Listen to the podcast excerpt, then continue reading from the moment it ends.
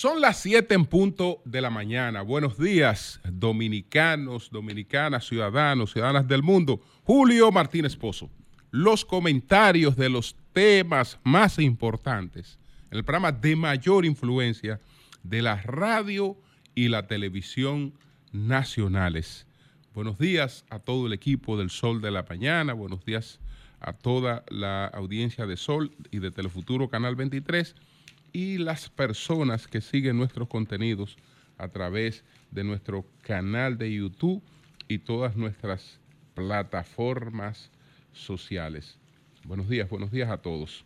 Entonces, señores, bueno, estamos regresando desde Madrid, España, donde estuvimos en la semana de Fitur, de la que hablaremos un poco, un poco más adelante. Vamos a ver aquí los temas que vamos a compartir con ustedes en el día de hoy, dejando algunos ahí en reserva. Bueno, eh, nuestras congratulaciones tanto al Licey como al ganador del Premio Nacional de Literatura. Hablaremos de eso. RD, que fue la estrella, es la estrella que más brilla en Fitur. también eh, RD, crecimiento exiguo, pero crecimiento. Y entonces, eh, el diálogo este que se sigue, pero entiendo que ni Solón arregla la draconiana ley del DNI. Y tengo otros temas ahí en carpeta, pero sé que el tiempo tal vez no me permita tratarlo hoy. Entonces lo dejo en, en anotaciones para, para el día de, de mañana. Entonces, señores, bueno, en primer lugar, felicitaciones a los Tigres del Licey, que se han tornado eh, campeón nueva vez. Es el la corona número 24 del Licey en circunstancia donde eso nadie lo esperaba. Nadie lo esperaba, un equipo que cambia su manager ya en una situación prácticamente desahuciado y entonces eh, tiene la oportunidad de recuperarse y de ganar el campeonato. Felicitaciones al manager de apenas 31 años de edad del Licey, Gilbert Gómez, que pudo completar esta hazaña que dice que en política como en pelota, Atalao 27, eh, pues hay muchas cosas que no se saben cómo realmente eh, terminen. Y bueno, también felicitar al ganador, eh, a Juan Carlos Mieses. Juan Carlos Mieses fue el ganador del Premio Nacional de Literatura. Los jurados del Premio Nacional de Literatura, versión 2024, en cumplimiento del decreto presidencial número 72-18 que instruye este premio, reunidos en el domicilio de la Fundación Corripio el viernes 26 de 2024, día del natalicio Juan Pablo Duarte, padre de la patria, ha resuelto a unanimidad otorgar el galardón a Juan Carlos Miese, Premio Nacional de Literatura 2024 por el uso ejemplar de la palabra, el aporte de su imaginación poética y narrativa, así como el sentido intelectual, estético y espiritual en el arte de la creación verbal. Felicitaciones a Juan Carlos Mieses. Particularmente, yo no soy un conocedor de su, de su obra, eh, pero eh, sí eh, reconozco la calidad de este jurado y este voto unánime dice que realmente debe tratarse de una obra merecedora de esa, de esa distinción.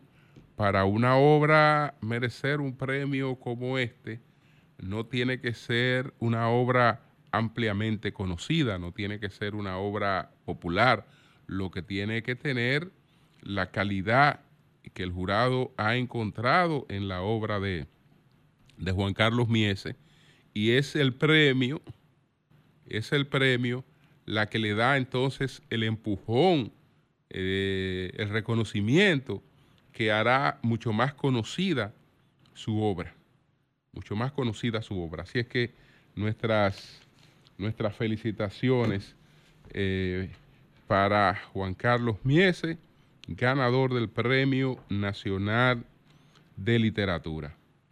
Señores, hablemos un poco de Fitur. Hablemos un poco de Fitur. Bueno, eh, Fitur es la principal feria del turismo mundial. Antes lo era la ITV de Berlín, cercana a Fitur, porque Fitur siempre estuvo eh, compitiendo muy de cerca con la la ITV de Berlín. Pero a partir de la pandemia, a partir del, del, 2020, eh, Fitur ha sacado amplias ventajas a la ITV de Berlín y se ha consolidado como la principal feria turística del mundo. Y en esa principal feria turística del mundo, una de las estrellas que más brilla es la República Dominicana. Y así ha venido ocurriendo de manera consistente desde, desde hace varios años. Incluso hemos tenido ya varias ediciones de Fitur, eh, por lo menos dos, eh, dedicadas a la, a la República Dominicana.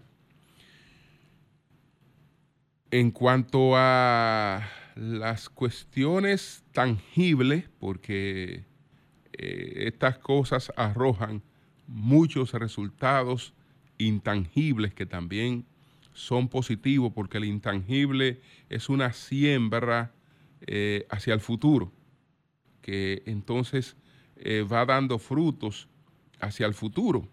No se cosechan de manera inmediata esos resultados intangibles, pero eh, hay resultados tangibles. Entonces, entre esos resultados tangibles, siendo conservador, podemos hablar de una consolidación de negocios eh, para infraestructuras hoteleras por encima de los 3.500 millones de pesos. Incluso si tomamos la suma aportada por cada uno de los bancos, eh, pudiéramos estar hablando sobre los 5 mil millones. Pero resulta, resulta que sabemos que algunos de esos préstamos eh, son préstamos que son compartidos, es decir, que son financiamientos que se distribuyen entre las distintas entidades financieras, algunos. Entonces, 3.500, eh, vamos a, hablar de 3.500 millones en infraestructura eh, hotelera, más anuncios tan importantes como este de la línea Air Europa, que tendrá eh, dos viajes al Aeropuerto Internacional del Cibao, es decir, ya eh, Santiago tendrá una conexión con Europa, así como la tiene con Estados Unidos, que es el principal aeropuerto del país eh, en viajes hacia los Estados Unidos. Ahora entra eh, con este anuncio al mercado europeo.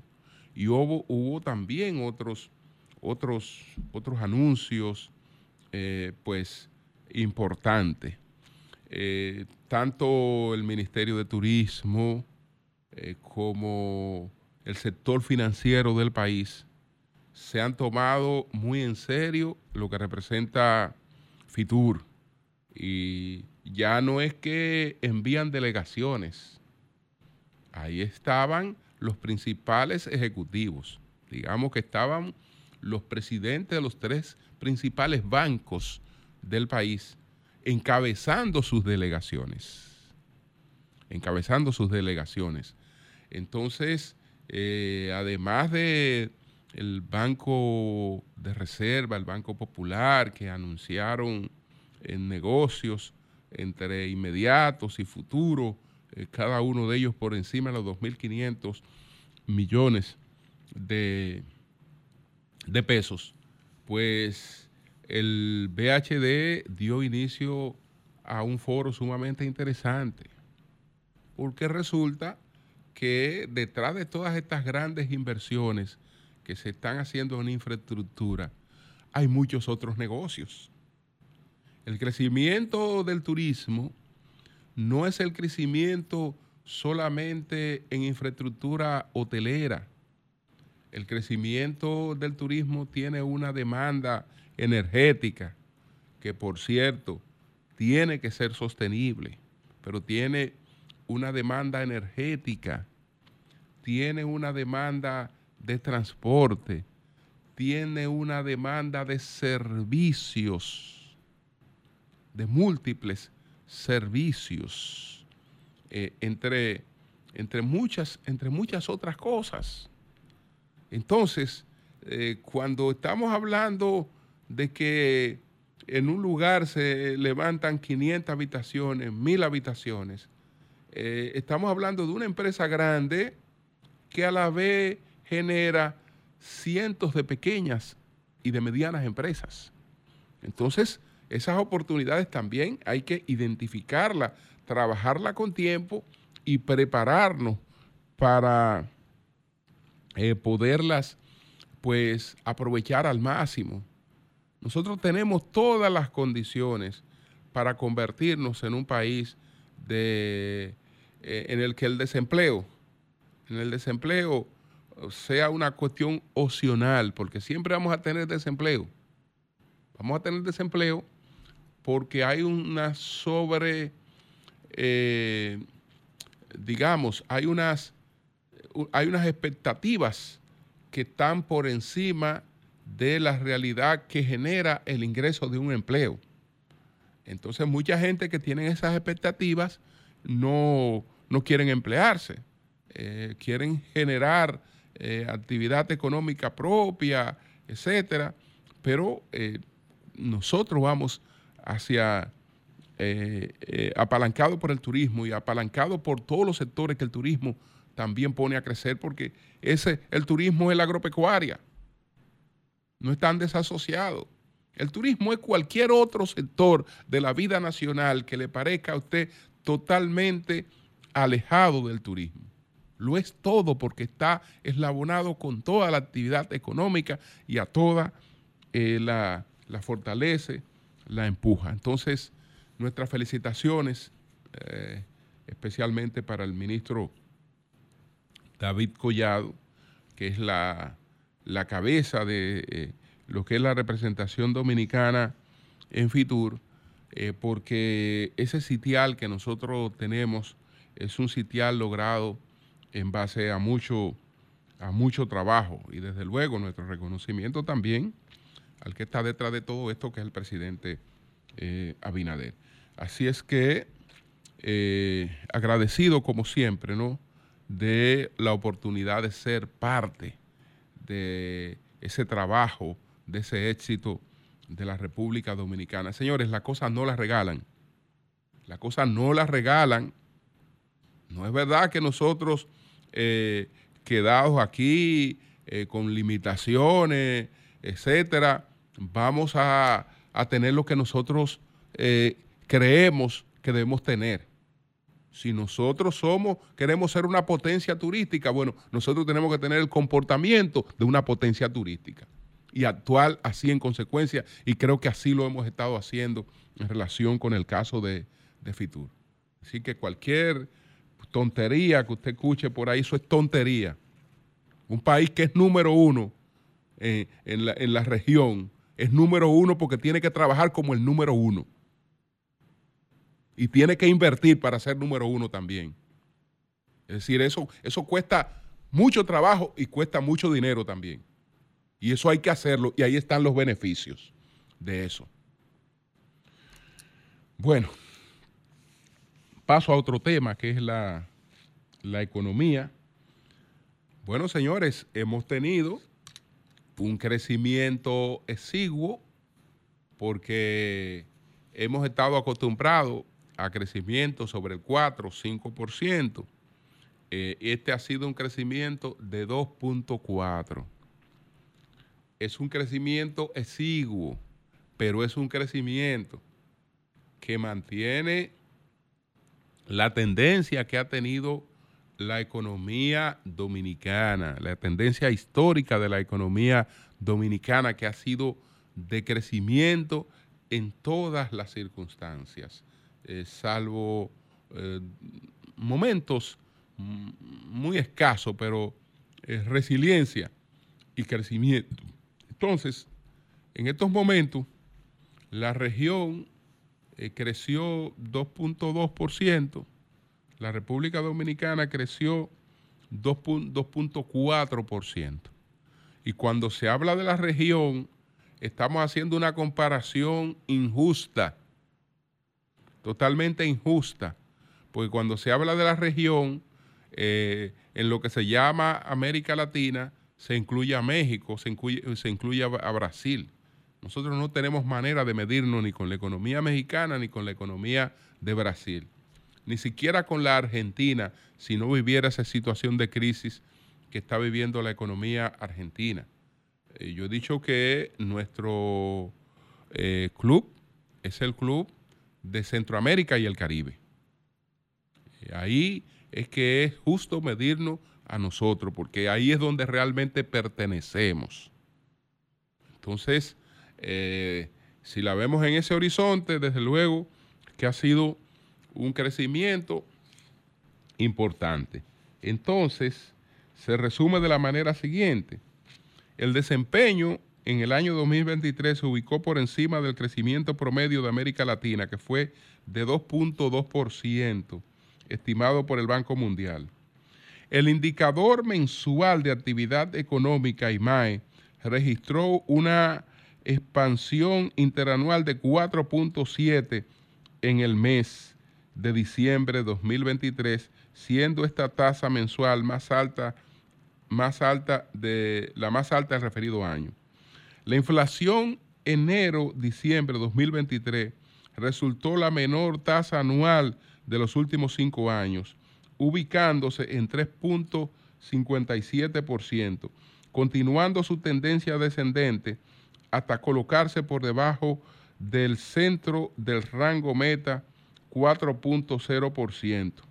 Los ingresos de divisas al país por concepto de turismo, oígase bien, por concepto de turismo, al país le ingresaron unos 9 mil 9.828.9 millones para un crecimiento interanual de un 17%, 16.9% respecto al 2022. Durante el año 2023 se recibieron 10.157.2 millones de remesas, lo cual representa un crecimiento de 3.1% en comparación con el mismo periodo del año anterior. La inversión extranjera directa ascendió a la cifra de 4.381 millones en 2023, un incremento interanual de alrededor de 9.2%. Entonces, esos son parte de los números de nuestro desempeño económico en el año 2023. Eh, Crecimiento de la economía de 2.4%. Hay que eh, tomar en cuenta también un contexto internacional en el que difícilmente volveremos a ver economías que crezcan por encima de un 7%. Pasará mucho tiempo sin volver a ver ninguna economía creciendo por encima de un 7%. Es aquel crecimiento histórico de una China que se iba por encima de los 10 mil, del 10%, ya eso eh, no se vuelve a ver. Eh, probablemente en décadas eso no se vuelve, eso no se vuelve, eso no se vuelve a ver. Los crecimientos de la economía van a ser un tanto más moderados eh, que lo que eh, acostumbramos a ver. Entonces, señores, quiero tratar el tema este de que hemos estado tratando de la ley draconiana que crea la Dirección Nacional de Inteligencia. El presidente, en la semanal que se llevó a cabo en San Francisco de Macorís, pues hizo más o menos la historia de esta ley, poniéndose a un lado, planteando que él no ha tenido eh, ninguna influencia en ella, incluso planteando que varias de las iniciativas de estas leyes eran de diputados de la oposición, etcétera, y que después estos diputados eh, pues ahora se muestran contrarios a la ley que promovieron. Bueno, en honor a la verdad, todo el mundo sabe que una ley como esta no se aprueba sin un interés del gobierno de que esa ley sea aprobada. El presidente no habrá intervenido directamente. Pero yo me imagino que el señor Luis Soto, las intervenciones que tuvo con relación a esta ley, no la tenía por su cuenta. Y los funcionarios que intervinieron en esto no intervinieron por su cuenta en, en cuanto a la aprobación de ese adefesio. Eso no lo hicieron por su cuenta.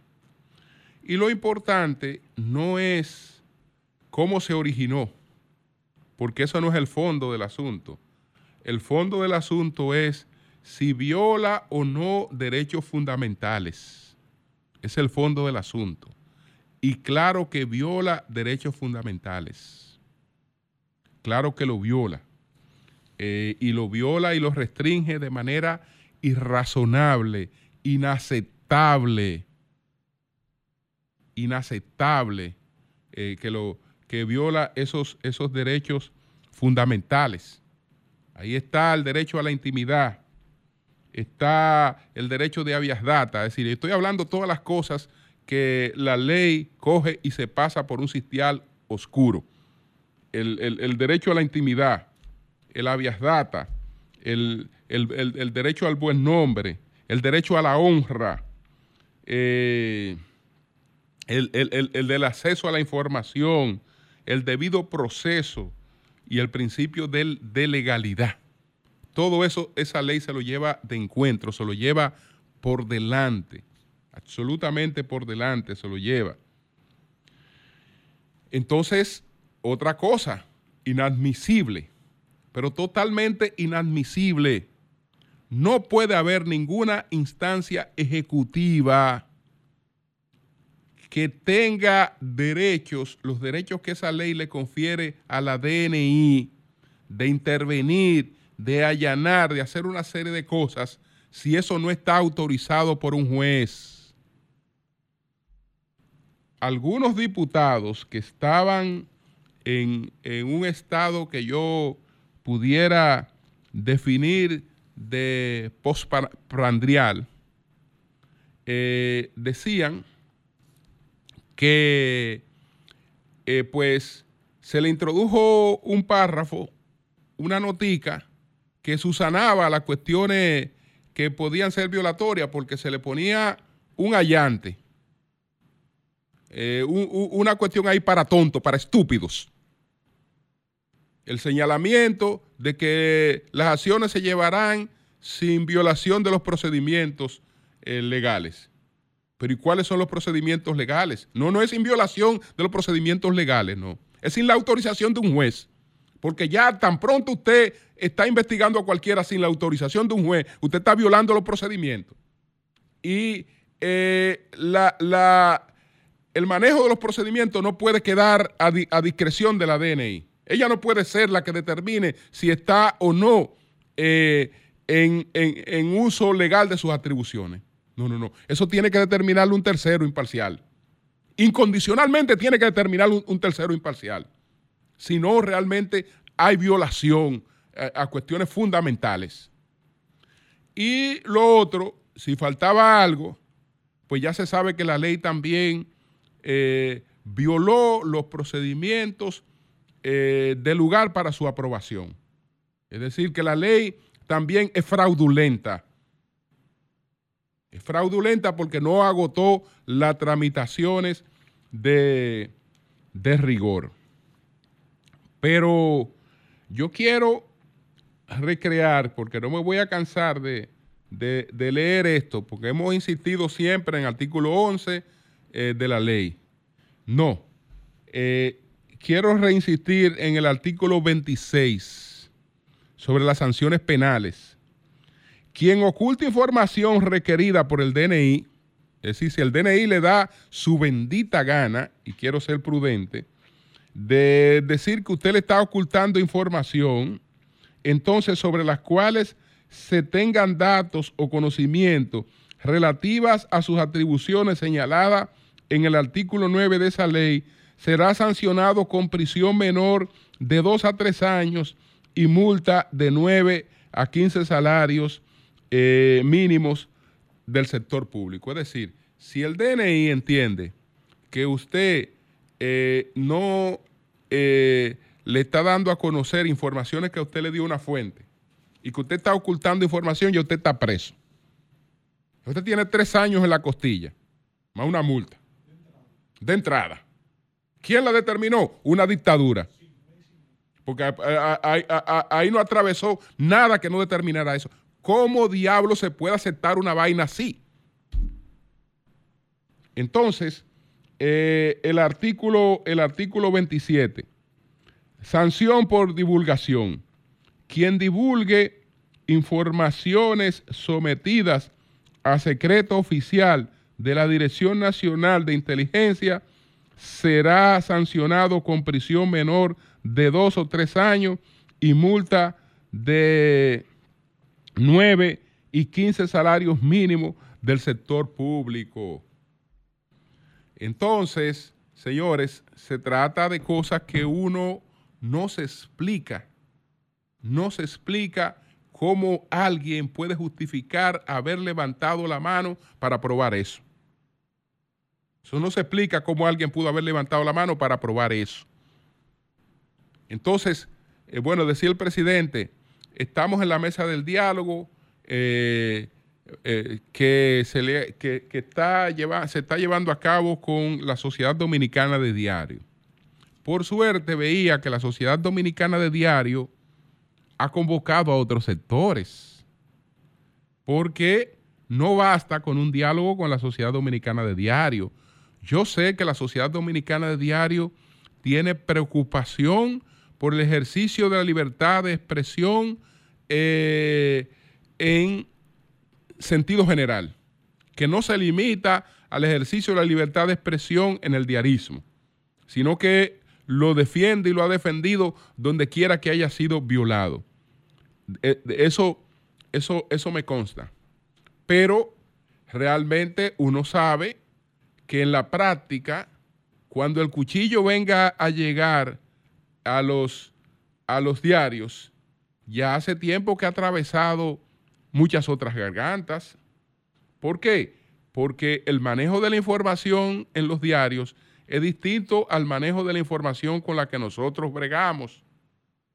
Los diarios, usted lo toma y en un 90% son comunicados oficiales. Y cuando digo comunicados oficiales, no digo solo los comunicados oficiales del gobierno, sino de distintas entidades, puede ser de las organizaciones empresariales, eh, de las organizaciones políticas, de las organizaciones sindicales, es decir, son declaraciones oficiales de esas entidades, las que reproducen los medios.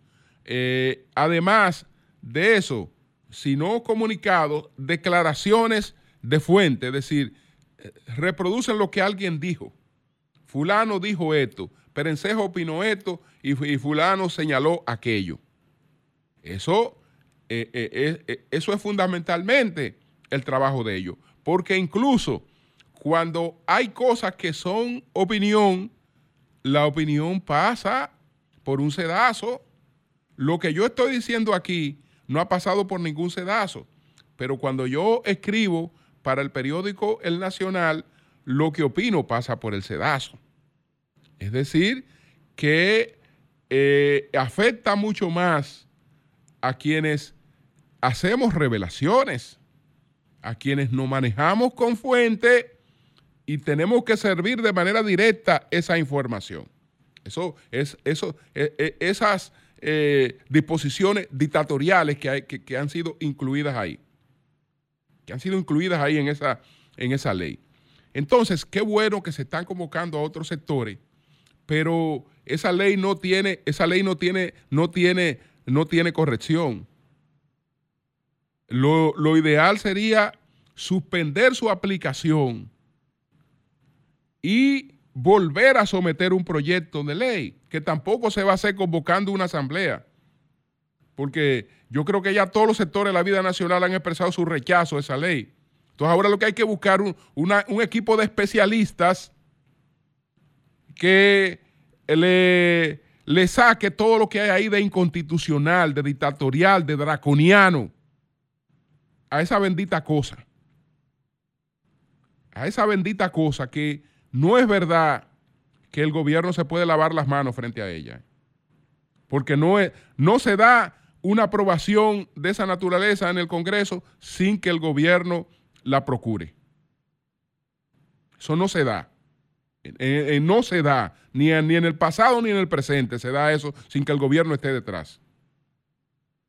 Entonces, tenemos que buscar la forma de sacar eso del medio y dedicarnos a los desafíos que tenemos por delante. Pero saquemos esa bendita cosa del medio, esa bendita perturbación del medio que ha venido pues solamente a crear problemas innecesarios. Cambio y fuera.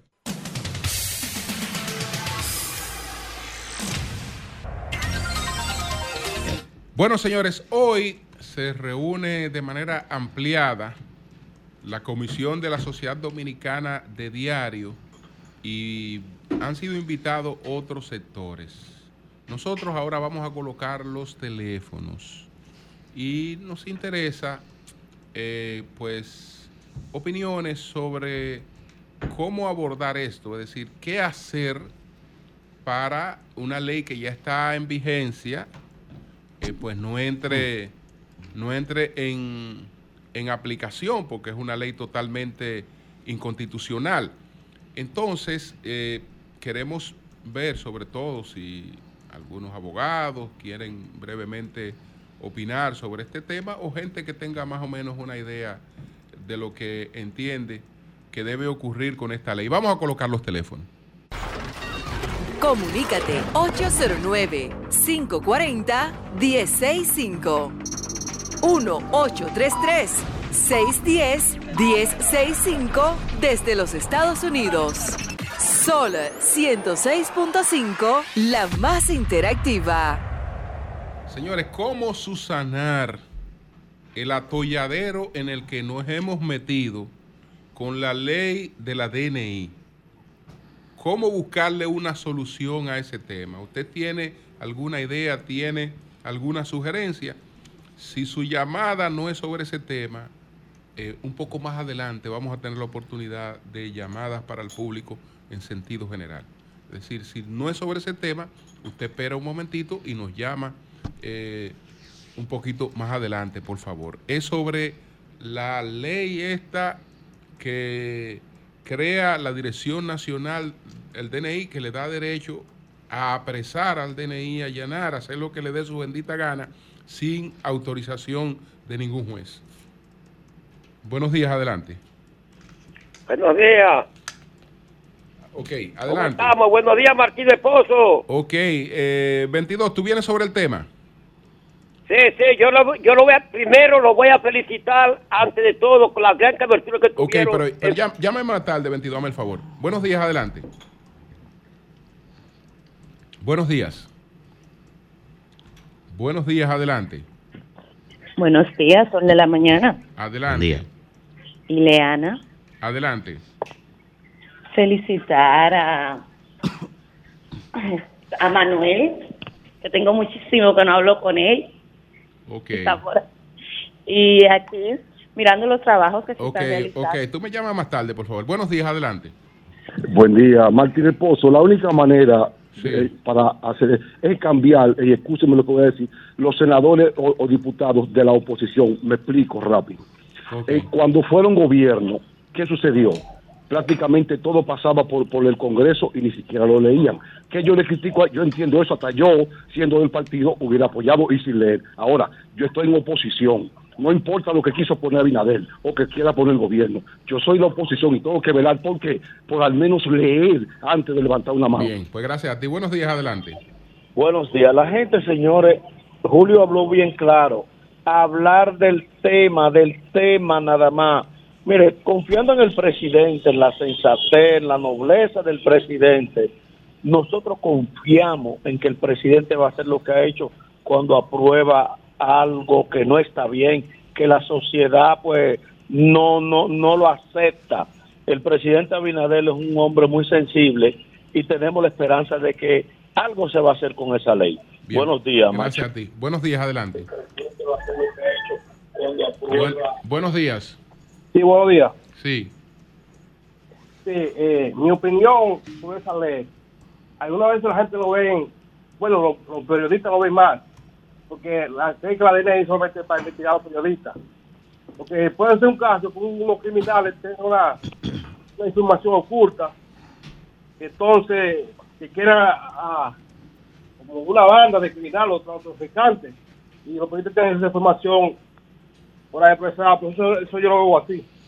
Bien, bien, pues gracias a ti. Buenos días, adelante. Buenos días, Martínez Pozo, le pido. Adelante.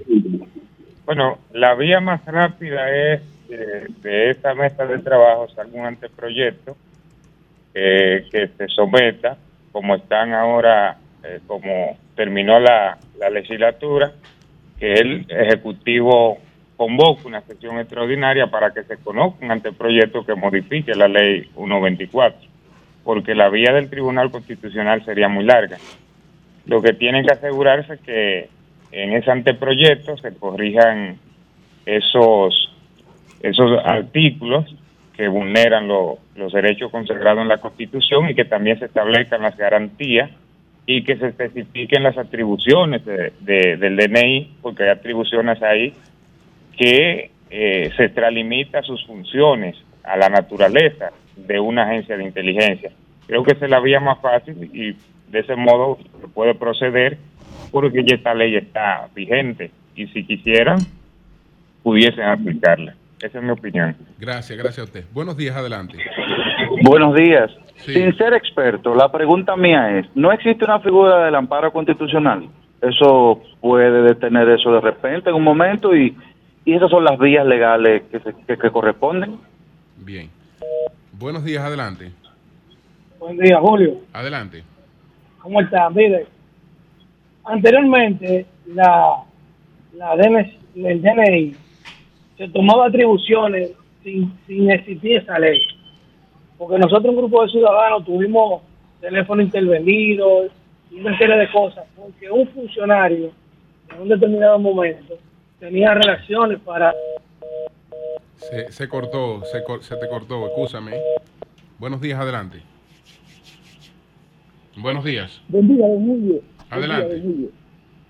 Buen día, Herrera, yo mire, con la ley, Julio 24, yo veo la, la forma de, de, de, de todas nosotros. Sí. Hubo un diputado que dijo que el gobierno va a traer en mayo.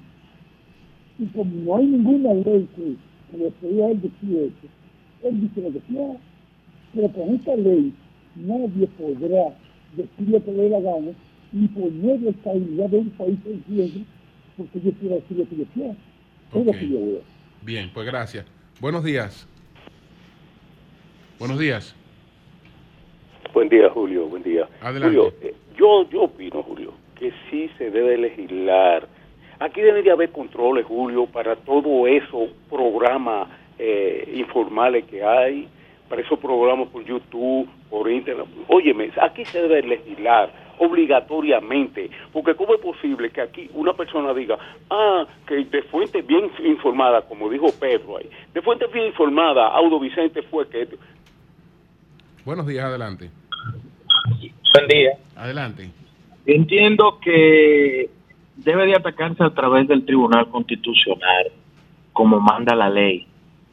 Y segundo, eso es una ley que daña la cera la Constitución, porque permite la libre expresión, pero también al periodista guardar sus fuentes, al abogado, al abogado, a no revelar su confidencia- confidencialidad con los clientes. Entonces, entiendo que eso es una ley que lacera bastante, que debe de atacarse por el Tribunal Constitucional. No sé qué están esperando los partidos políticos, todos, porque no son todos solamente los tres principales, son 30 partiditos que hay ahí, que deben de, asumir alguna vez alguna postura que nunca la han tomado con referencia a nada. Salen cuatro años, cada vez, cada, cada cuatro años. Y con relación a lo que dijo el caballero, eso es libre expresión, esos programas de YouTube, así mismo como dañan, así mismo ayudan mucho porque se declaran muchas cosas por ahí que, que nadie lo sabe. Entonces, eso es simplemente la libre expresión y vivir en democracia. Esa es la ley que está mal y esa es la ley que hay que derogar. Es una ley que hay que atacarla por el Tribunal Constitucional y que el, y que el Tribunal Constitucional se case con la gloria, porque eso es otra cosa, que se case con la gloria y haga lo que tiene que hacer. Gracias. Buenos días, adelante. Buen día, Julio. Sí.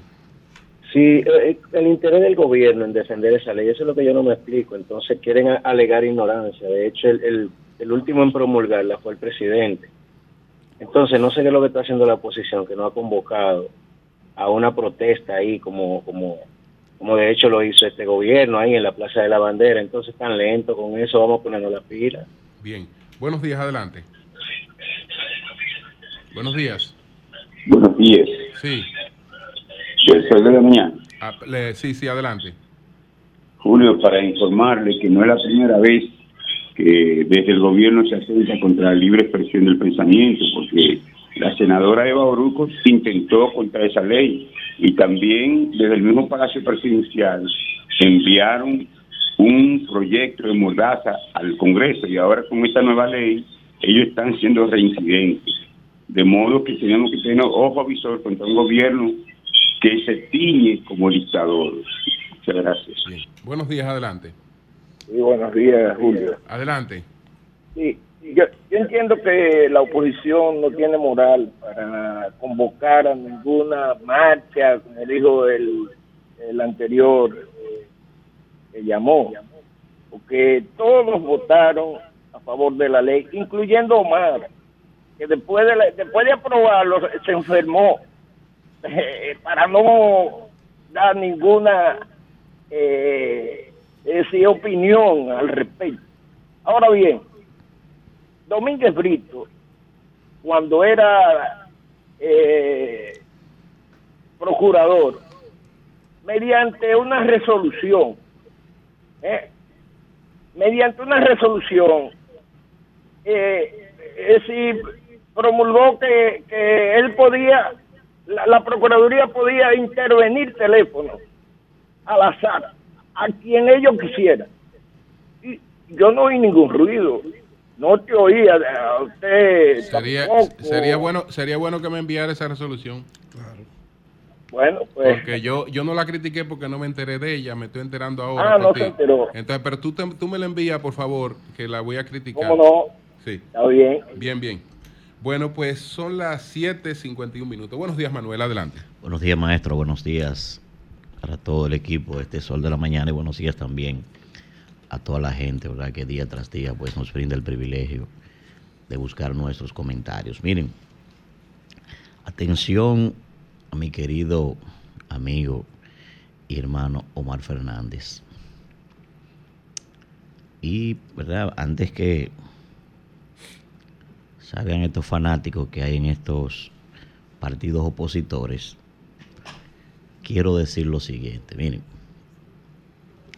si dependiera única y exclusivamente de la voluntad de Manuel Cruz, el próximo 16 de agosto, repito, si dependiera única y exclusivamente de la voluntad mía, el próximo 16 de agosto, Omar se juramentara como senador de la República. Y no solo porque sea mi amigo, sino porque yo entiendo que es un joven que tiene todas las condiciones para ocupar esa posición. En el caso de Domingo Contreras, lo he dicho y quiero reiterarlo. Domingo Contreras no merece ser alcalde de la capital. Somos nosotros, los municipios del Distrito Nacional, quienes deberíamos en algún momento tener el privilegio de que un individuo de la estirpe profesional de Domingo Contreras sea alcalde de esta, de esta capital. No es él que necesita eso, somos nosotros. ¿Cuándo? Yo no sé. Eso, repito, eso no es un asunto mío. Eso debe decidirlo, en el caso de Omar y Domingo, deben decidirlo la mayoría de los municipios. Eso pienso. Ahora bien, en una campaña electoral hay tres enemigos fundamentales. El primero de ellos, puede ser uno, pueden ser varios, son los adversarios. De manera natural, esa gente sale a devorarte. Porque es que las campañas, la política, ¿verdad? Como bien lo estableció el maestro Von Clausewitz, es una guerra por otros medios. Eso es lo que es la política. Y los adversarios salen a eso. Eso es muy natural. El otro enemigo de una campaña electoral, en muchísimos casos, es el propio candidato. Hay candidatos que tienen un manejo tan errático en las campañas electorales que ellos mismos se galdean. No hay que galdearlos, como hay miles en esta campaña. Y el tercer enemigo, que estos son bastante peligrosos, son precisamente personas que apoyan a uno, pero son fanáticos de la política. Esos fanáticos hacen daño, primero, porque olvidan la causa. Segundo, porque ven el mapa político solamente en blanco y negro. Tercero, porque todo para ellos depende de un juego de suma cero. No piensan políticamente ni ven las campañas de manera estratégica. Esos fanáticos hacen muchísimo daño. Y a eso me quiero referir precisamente cuando hablo de mi amigo Omar, porque he visto a muchísimos fanáticos de ambos lados que están totalmente ciegos y tienes que tener cuidado con eso, Omar. Mira por qué, ya lo hablábamos el fin de semana. Mira por qué. En 2019, recuerdo que el profesor Leonel Fernández fue a una entrevista con el grupo Telemicro. Y allí se le preguntó si él apoyaría a Gonzalo en caso de que Gonzalo ganara la, la contienda. Y textualmente dijo el profesor Fernández que esa era una hipótesis que no estaba en su cabeza porque él no tenía forma de perder. Cuando yo vi eso, yo dije, bueno, aquí hay dos temas.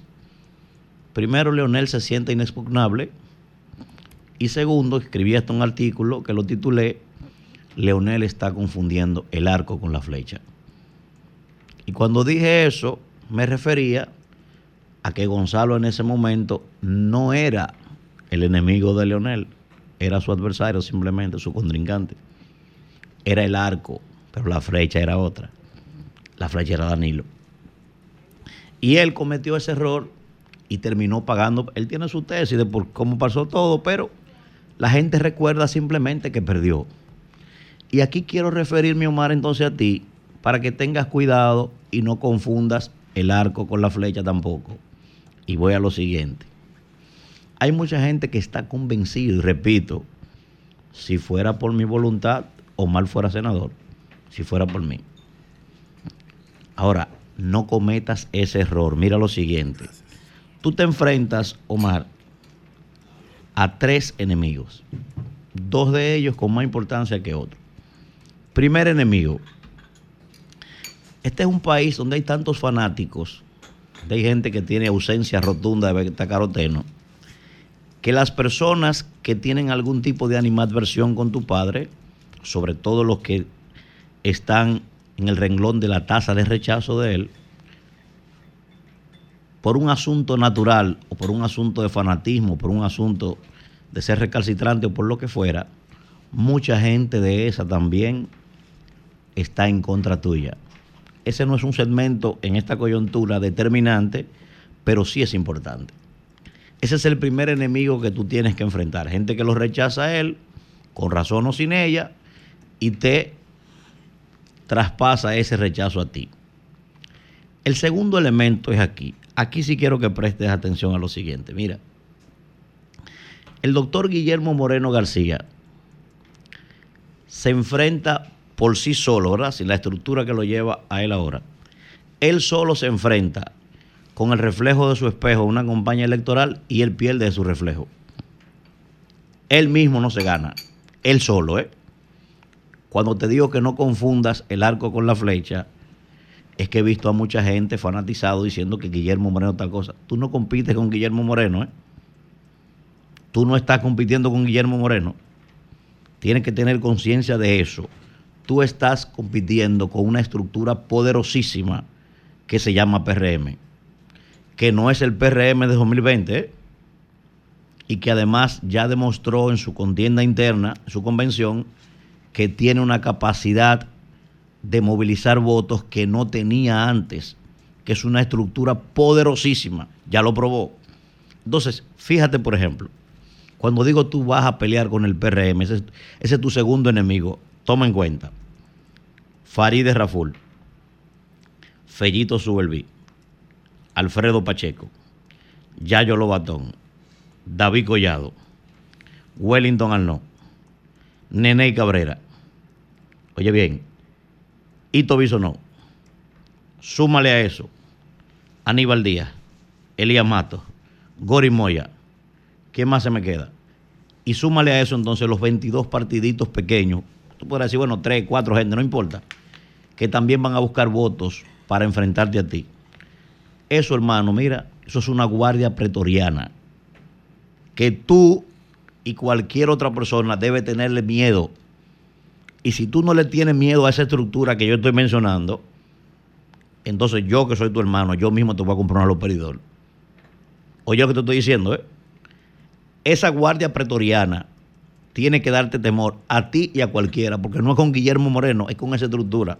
Y además esa, estructura está, mira, sólida. Tú sabes lo que quiero decir con eso.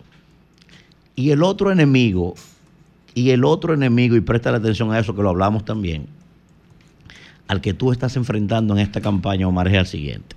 Por eso repito, no confundas el arco con la flecha. ¿eh? Escucha bien. Con el nivel de simpatía que tú has acumulado, y dicen las encuestas, ¿verdad? Que Luis se puede reelegir. Si Omar se hace senador de la plaza más importante que tiene este país y Luis logra reelegirse, de manera natural, natural, todo reducto, todo, todo sentimiento de oposición va a ir a parar a Omar Fernández. Eso, tú quieras o no quieras, te va a hacer un llamado a otros temas que quizás tú no estás pensando en eso. Y eso significa que desde ya tú eres una amenaza para mucha gente que tiene problemas para 2028, que tiene planes, incluyendo gente de tu propio partido, ¿eh?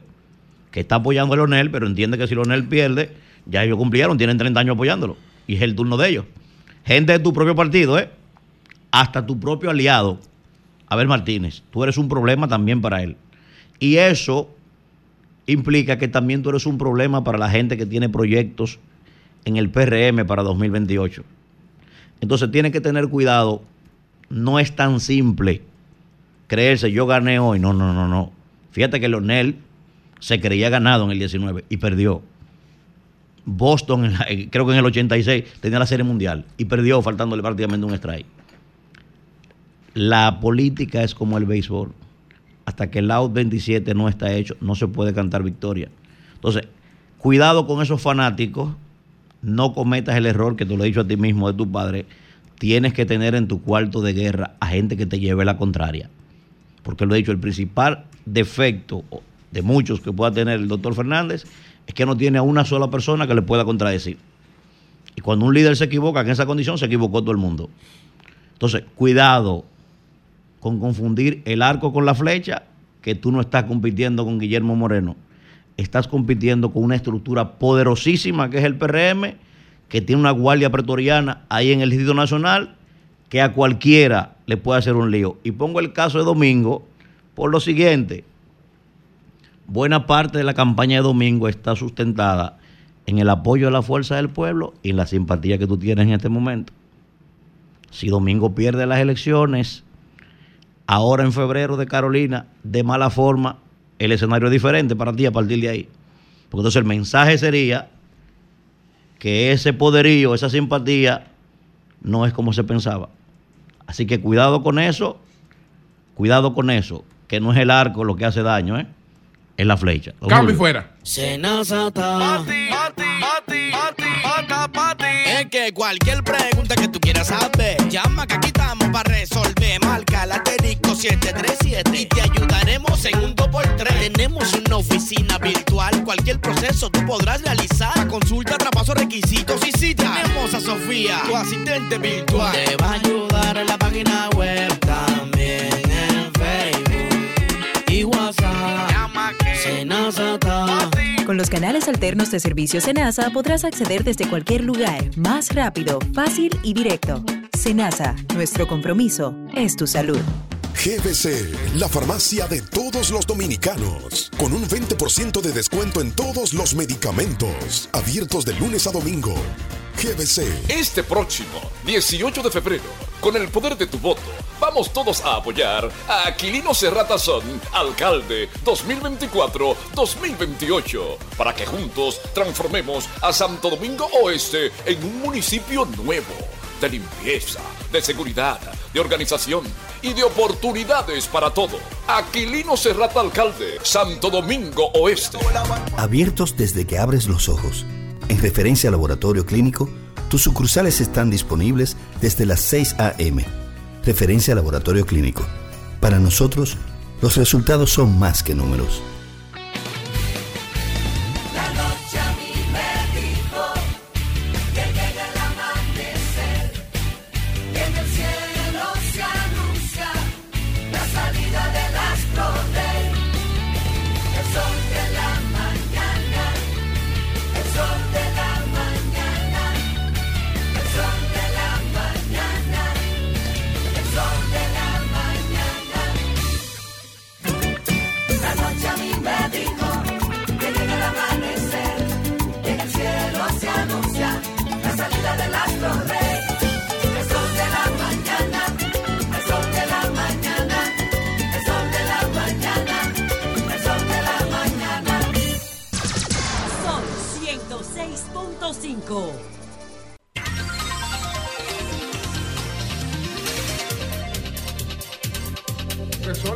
6 minutos, las 8 o 6 minutos. Estamos entrando en comunicación con el doctor Huázar Gómez, que fue el médico detenido en San José de Ocoa, dice que fue torturado en el cuartel de San José de, de Ocoa. Vamos a ver, ¿lo tenemos o no lo tenemos? No lo tenemos. Bueno, buenos días, Marilena, adelante. Ah, parece que está ahí ya, eh, perdona, ya, ya está ahí. Está diciendo que, y esta no es la primera vez. Bueno, Buen buenos día días, a todos. Marilena, adelante. Ah, bueno, muy buen día. Eh, muchos el sábado, nosotros regresamos el sábado de España y muchos estábamos celebrando los logros de, de Fitur. Nueva vez, República Dominicana tiene una exitosa jornada en Fitur. Pero esa alegría fue obstaculizada, en mi caso, por una mala noticia. Michelle Grossier murió. De un infarto, me escribieron, muy entre comillas. ¿Y quién es Michel Grossier? Es un suizo dominicanizado que tenía poco menos de 30 años en el país, 26, 27 años en el país. Y reunía esa doble condición de un defensor de los recursos naturales y un empresario turístico. Es lo que se llama un promotor del turismo sostenible, del cual hemos hablado tanto en Fitur y en otros escenarios y de lo que hemos estado hablando en los últimos años. Entonces, Michel Grossier, cuando escuché esa noticia, dije, ¿murió o lo mataron? ¿Hay razones para tener esta duda? Sí, porque a él lo habían amenazado de muerte en muchas ocasiones y él se enfrentó a muchos sectores, desde autoridades locales, funcionarios electos, funcionarios nombrados a nivel nacional, empresarios locales y extranjeros y todo por denunciar irregularidades en torno a áreas protegidas, áreas que deberían protegerse para impulsar proyectos turísticos u otros fines. Él, con sus denuncias muy bien documentadas, porque iba al lugar de los hechos, tomaba fotografías, videos, imágenes aéreas, presentaba mapas y con estas denuncias afectaba los intereses económicos de muchos sectores. Y tuvo enfrentamientos muy serios, ni voy a mencionar esto porque abarca a todos los gobiernos. Ahora todo se politiza, en qué año, bueno, hubo situaciones irregulares de gobiernos anteriores y del presente gobierno. De hecho, desde que el presidente fue a Puerto Plata, él le dijo directamente que podría trabajar de manera honorífica y le hizo las denuncias del lugar. Y ahí comenzaron una campaña en su contra. Entonces, hay que despejar cualquier duda. Qué bueno que ya se solicitó una autopsia al INASIF. Él murió el sábado, dicen que estaba practicando ejercicio en, el gimnasio y ayer venían al país sus familiares. Que no quede ninguna duda. Si murió de un infarto, era una persona de más de 60 años, no sé la edad exacta, pero si murió de, un infarto, que no tiene que sorprendernos, bueno, eh, que en paz descanse su alma. Pero si alguien quiso quitarlo de- del medio, como lo han dicho o lo dijeron en muchas ocasiones, si lo logró, que se haga una investigación profunda y que no descansemos hasta dar con los responsables. Porque de lo contrario, esto sentaría un precedente muy peligroso. Haría que muchos ambientalistas temieran mucho más por su vida. Y yo no estoy exagerando. Miren, con el caso de Bucangé recientemente, Yolanda León fue víctima de numerosas amenazas. Y finalmente, ¿qué ocurrió? Que lo que ella denunciaba era cierto. Finalmente, Medio Ambiente no dio el permiso para desarrollar esos proyectos y lamentablemente sí hubo un empresario español que invirtió en esos proyectos y ahora está en los tribunales. Pero estas denuncias que hacen los ambientalistas les, cuesta inseguridad, recibir amenazas y es muy peligroso si alguien se sale con la suya de quitar del medio a una persona que denuncia la defensa del medio ambiente y afecta sus intereses económicos. Esto afectaría también a la causa de defender. Entonces, ¿cuál era la particularidad de Michel? Michel no tenía miedo. Él se enfrentaba a las autoridades locales. De hecho, llegó a decir, y lo puedo citar textualmente, que las alcaldías, que mencionaba Cabarete, Sosúa, eran centros de negociaciones, que ahí se negociaba todo. Pero se quedaban las autoridades locales, no. Hablando del Ministerio de Turismo y del Ministerio de Medio Ambiente, decía que eran permisivos. Y como dije, esto va a diferentes gobiernos, o sea que los incluye a todos. Pero además llegó a decir en un caso, medio ambiente impedía el desarrollo de un proyecto. Ah, pues el empresario local o extranjero lograba un decreto desde Palacio que se lo permitiera. Se enfrentaba a todos. Su lucha eh, por la laguna de Cabarete, también por la boca del río Yásica, la extracción de materiales, la destrucción de mangles, de humedales, el irrespeto de los 60 metros que no se debe construir 60, menos de 60 metros del mar. En fin, como dije, murió por un infarto, que en paz descanse. De lo contrario, que se san- sancionen los responsables. Y finalmente... Un momentito, Marina, antes, de, antes de continuar con, con- con otro tema, antes de finalizar. Eh, tenemos a la- al doctor eh, Gómez desde, desde Ocoa. Buenos días, doctor, ¿cómo está usted? Muy buenos días, mejorando bastante cada día, más ilusionado y esperanzado en que algún día tendremos una patria diferente. Doctor, vamos a explicarle al país qué fue lo que ocurrió con, con usted. Bueno, eh, desde hace mucho tiempo se ha estado hablando y yo he estado proponiendo que se haga algún tipo de estudio porque la incidencia de cáncer, así como de enfermedades mentales en la provincia de Ocoa es exagerada, o por lo menos así creo yo. Entonces, aprovechando la visita del presidente de la República a la zona, yo pensé que era una buena idea coger un cartel y decir, señor presidente, usted sabe, eh, ¿qué, ¿qué sabe usted o cómo, cómo, cuál es, eh, por qué hay tanto cáncer y tantas enfermedades mentales aquí en Ocoa? Como una interrogante y con la esperanza de que lo viera el presidente o lo viera alguien cerca del presidente y me invitaran a hablar. Entonces, y a ponerle atención al caso, ¿no? A tratar de ver qué es lo que realmente sucede. Para mi sorpresa, mientras voy caminando por la calle con mi letrero totalmente respetuoso, totalmente inofensivo, aparentemente inofensivo, eh, de repente se me tiran sin mediar palabra, sin identificarse, sin nada, se me tiran hombres vestidos de civil pero armados, eh, se me tiran encima, eh, me pegan contra el pecho, contra el piso, se me tiran como cinco o seis hombres arriba, eh, cada uno me sostiene por una de las extremidades, mientras dos o tres de ellos me, me levantan y me dejan caer encima de una camioneta, donde dos de ellos se me tiran encima, me aplastan prácticamente y arrancan veloz. En ese momento yo estoy pensando, bueno, me secuestraron, eh, o sea, mi vida está en peligro, yo siento que mm, probablemente me van a matar. Eh, yo no estoy claro de si son o no policías, yo no, no estoy claro de eso, no sé si son, de dónde son, me imagino que son del DNI, aunque no hubo ninguna identificación.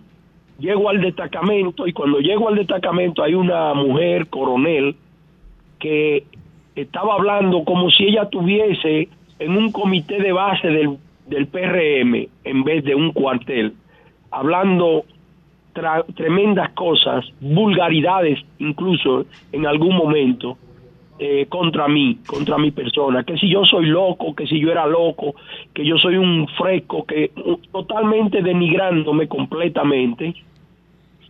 Ella decide que me van a tirar una foto para identificarme y ficharme, yo me opongo y le digo que mis derechos constitucionales me permiten eh, la privacidad, que nadie tiene que sacarme foto a mí. Entonces yo me resisto, le digo que no, que no voy a dejar que me saquen foto. Ella le ordena a tres de lo que yo llamo gorila, no me gusta el término, pero así se comportaron conmigo.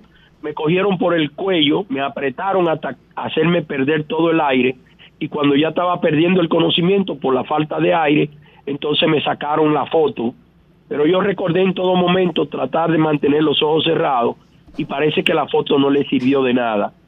Cuando por fin me recupero de esa, entonces me dice, le vamos a tomar las huellas digitales.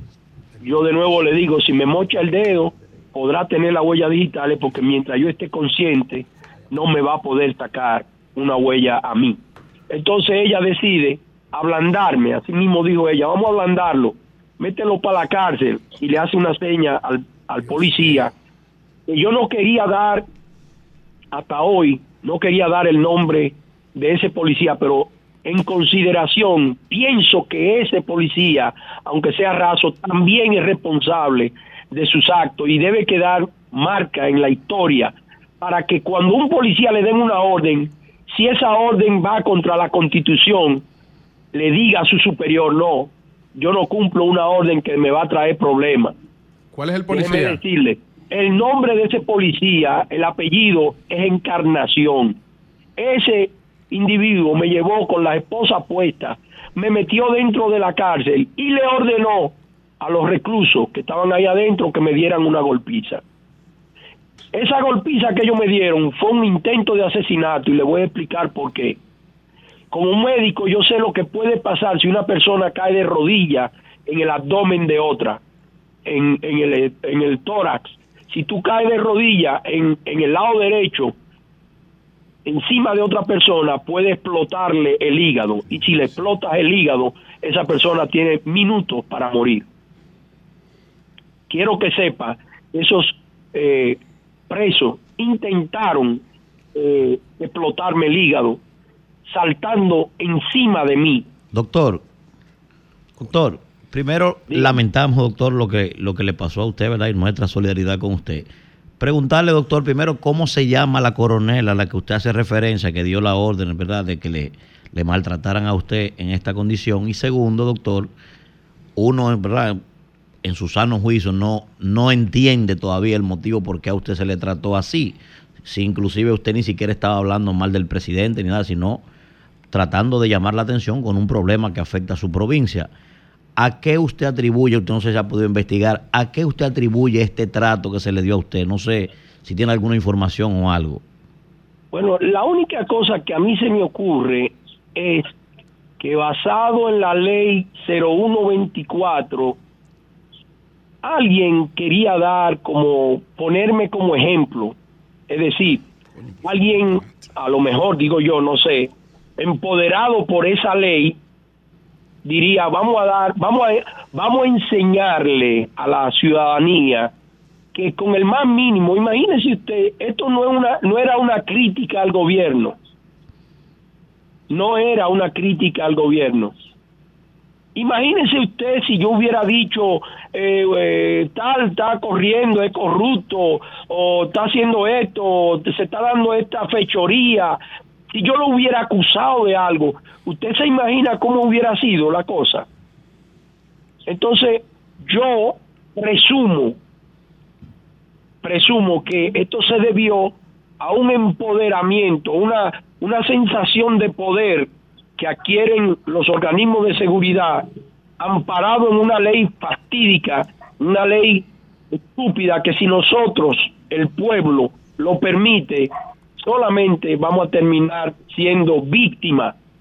Y yo le advierto, le hicieron algo a un médico que ya tiene su reconocimiento a nivel nacional por algún tipo de acción que antes yo he hecho. Imagínese usted si eso se lo hubieran hecho, como decimos nosotros, al hijo de Machepa, que no tiene amigos, que no tiene amigos internacionales, que nunca tuvo ningún contacto con organismos o instituciones internacionales. Si eso se lo hubieran hecho a un hijo de Machepa, o ponga usted que la persona que me acompaña a mí eh, yo no le hubiera advertido, ponte detrás, ponte lejos detrás y ve grabando porque puede pasar algo. Imagínense que no hubiera habido un video de esta situación. ¿Eh? ¿La coronel cómo se llama, doctor? Si yo supiera el nombre de la coronel, se lo aseguro que ya es fácil, eso es fácil dicho. determinarlo. Eh, porque, eh, eh, Pedro, Pedro, doctor, eh, eh, No, Manuel no es tan hizo, fácil hizo determinar, permítame, permítame decirle, no es tan fácil determinar. ¿Sabe por qué no es tan fácil determinar? Y eso es lo que me molesta, me enojo de verdad. Porque carajo, la jodida ley de mierda esa, la 0124, impide averiguar quién carajo hizo ese crimen. Tú no puedes averiguarlo con esa ley. Te pueden matar y tú no saber, ni tu familia saber quién fue que dio la orden de matarte. Bueno, Adelante, Pedro. doctor, eh, yo le, le- le quería preguntar, usted más o menos contestó algo de, de- de mis inquietudes. Con relación a si en ocasiones anteriores usted había eh, expresado ese, ese sentir por el tema del cáncer en, en la provincia de Ocoa, o si usted en algún momento conversó con algún amigo por la vía telefónica o si usted conversó con algún con otra persona y le informó de que usted iba a salir a caminar ejerciendo un derecho que a pesar de la ley le corresponde, el libre tránsito, eh, protestar, enviar un mensaje como muy sanamente usted lo iba haciendo y como muestra su video. Eh, a- antes de, de esa Claro. acción, ¿usted hizo alguna de, usted, usted acometió alguna de esas, habló con alguien, habló por teléfono y le dijo que iba a hacer? Claro, claro, porque tú sabes que eso no es algo que se hace individual. Yo no trabajo por, por- o sea, yo no hago cosas por hacerla yo solo. Yo tengo un grupo, yo pertenezco a un partido, el Partido Socialista Cristiano. Eh, yo estoy unido a, a varias personas y nosotros organizamos cosas aquí. Entonces, yo he estado hablando por teléfono de la organización y la preparación de esa acción, de esa actividad. Lo grabaron. Bien. Doctor, Ma- Marilena. dejando claro que el maltrato a cualquier ciudadano ha de ser rechazado y punto, y eso es categórico. Le pregunto, ¿por qué usted protestó en dos ocasiones anteriores durante el gobierno del doctor Leonel Fernández? Creo que fue en el 2012 y en abril del 2012. Si la memoria no me falla, hablaba algo de los, de los agricultores y no, no sé cuáles otras causas lo motivaron a hacer una protesta similar en aquellas dos ocasiones. Mira, con el devenir del tiempo, en los últimos 45, 50 años, yo me he convertido en una especie de patriota, último moicano. Eh, yo amo mi país con profundidad. La gente no tiene ni siquiera la idea de cómo yo amo mi patria.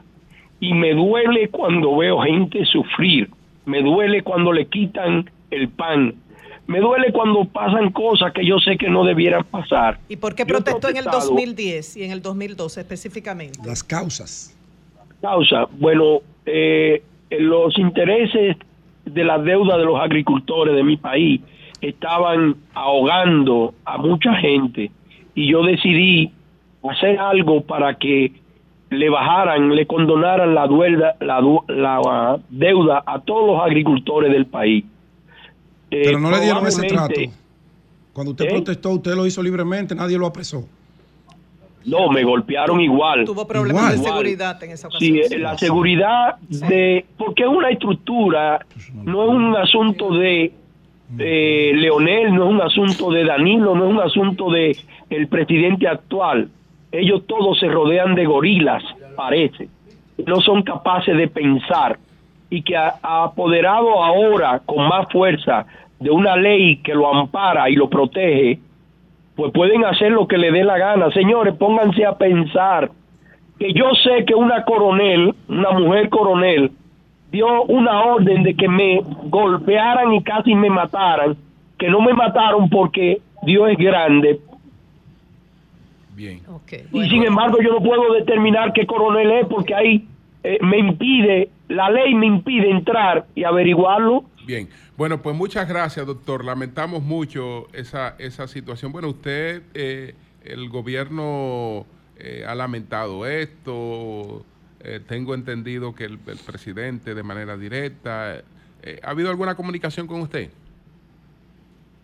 Sí, ha habido intento de comunicación directa, pero yo me pertenezco al pueblo, yo respondo por el pueblo, por la patria. A mí no me van a comprar ni a sobornar ni a aterrorizar. Nunca nadie, de ninguna manera, me va a impedir seguir luchando por el pueblo, ni me va a engañar. Doctor, A tenemos puede. entendido que Pablo Ulloa, el defensor del pueblo, se reunió con usted, se reunió también con el presidente y que va a rendir un informe en el día de hoy sobre derechos humanos. vamos a y conversar el con caso Pablo. Ulloa. Y falso, falso de toda falsedad. Mire, precisamente Ah, en unos y este minutos vamos a mensaje, escuchar a Ulloa. eh, en esto yo quiero que estemos claros, muy claros. Pablo yo y yo somos amigos, éramos amigos. Y yo estaba descansando en un sitio de la montaña de Ocoa y él me llamó y yo estuve de acuerdo en ver al amigo, no al, al defensor del Pero, pueblo. pero vio al amigo. No, no lo vi. Por suerte no lo vi, porque me di cuenta que estaba usando la amistad para un asunto político, porque venía como un emisario del gobierno.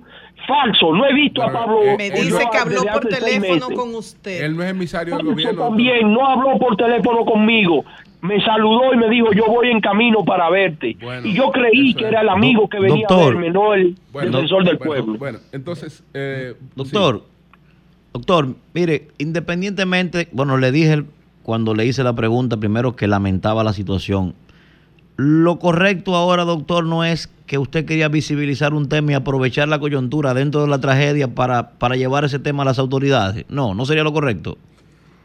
Sí, claro que sí. Y entonces, ¿por qué negarse a, a ver a, a Pablo Ulloa, doctor, y- o a las autoridades?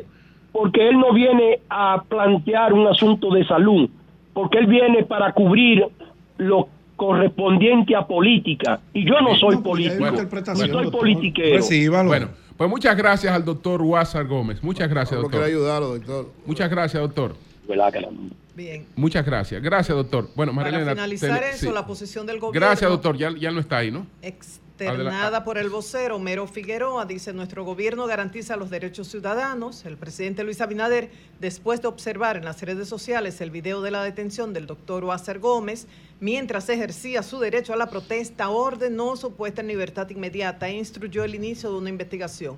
No toleramos estos abusos. Ya para finalizar mi comentario, bueno, ¿qué se logró? ¿Qué traen en la maleta este equipo de hombres y mujeres que estuvieron representando a la República Dominicana en Fitur? A la cabeza, el ministro David Collado, pero todos trabajaron de manera intensa. 19 nuevos proyectos turísticos con una inversión de 3.500 millones de dólares y que van a aportar más de 9.000 nuevas habitaciones hoteleras en los próximos tres años. También se lograron acuerdos con líneas aéreas para conseguir una mayor conectividad y agencias de viaje y tour operadores para posicionar más la marca destino y captar nuevos segmentos del mercado. Se hicieron 16 acuerdos con tres aerolíneas, 11 tour operadores y dos agencias de viaje. Algo importante también, eh, lo que dijo Sigmund Freud, en el sentido de que en Cabo Rojo habrá tolerancia cero contra la explotación sexual infantil. Y en este sentido hicieron un acuerdo, Julio, con Save the Children, la organización. Bien, bueno, estamos haciendo contacto con Pablo Ulloa, el defensor del pueblo. Eh, si no lo tenemos ahí, haríamos la pausa para regresar con él. Ya lo tenemos al doctor Pablo Ulloa. Vamos a, vamos a conversar con él antes de la pausa entonces.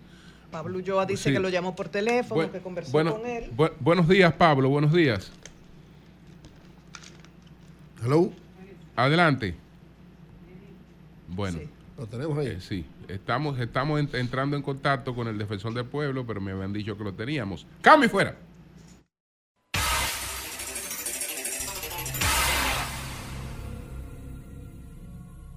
El sol de la mañana, el sol de la mañana, el sol de la mañana, el sol de la mañana. Porque nos debemos al pueblo, les informamos que a la flotilla de 25 vehículos activos que en el 2020 encontramos en el ayuntamiento, le hemos sumado 189 unidades más. El incremento es de un 656% e incluye camionetas, camiones, motores, carros fúnebres y equipos pesados, comprados con recursos propios y alianzas estratégicas, sin tomar un solo préstamo. Los entregaremos activos y auditados y antes de abril agregaremos nuevas unidades a la flotilla. La mejora de la capacidad operativa del ayuntamiento es abismal. Trabajamos para crear una ciudad mejor atendida, una ciudad justa y creativa, una ciudad trinitaria. Informe de gestión. Alcalde Manuel Jiménez. Jalao con lo mejor de la gastronomía dominicana en el mejor ambiente. Jalao, martes a jueves desde las 5 de la tarde, viernes, sábados y domingos desde las 12 del mediodía. Reservas 809-792-1262 y jalao.do. Jalao 100% de aquí.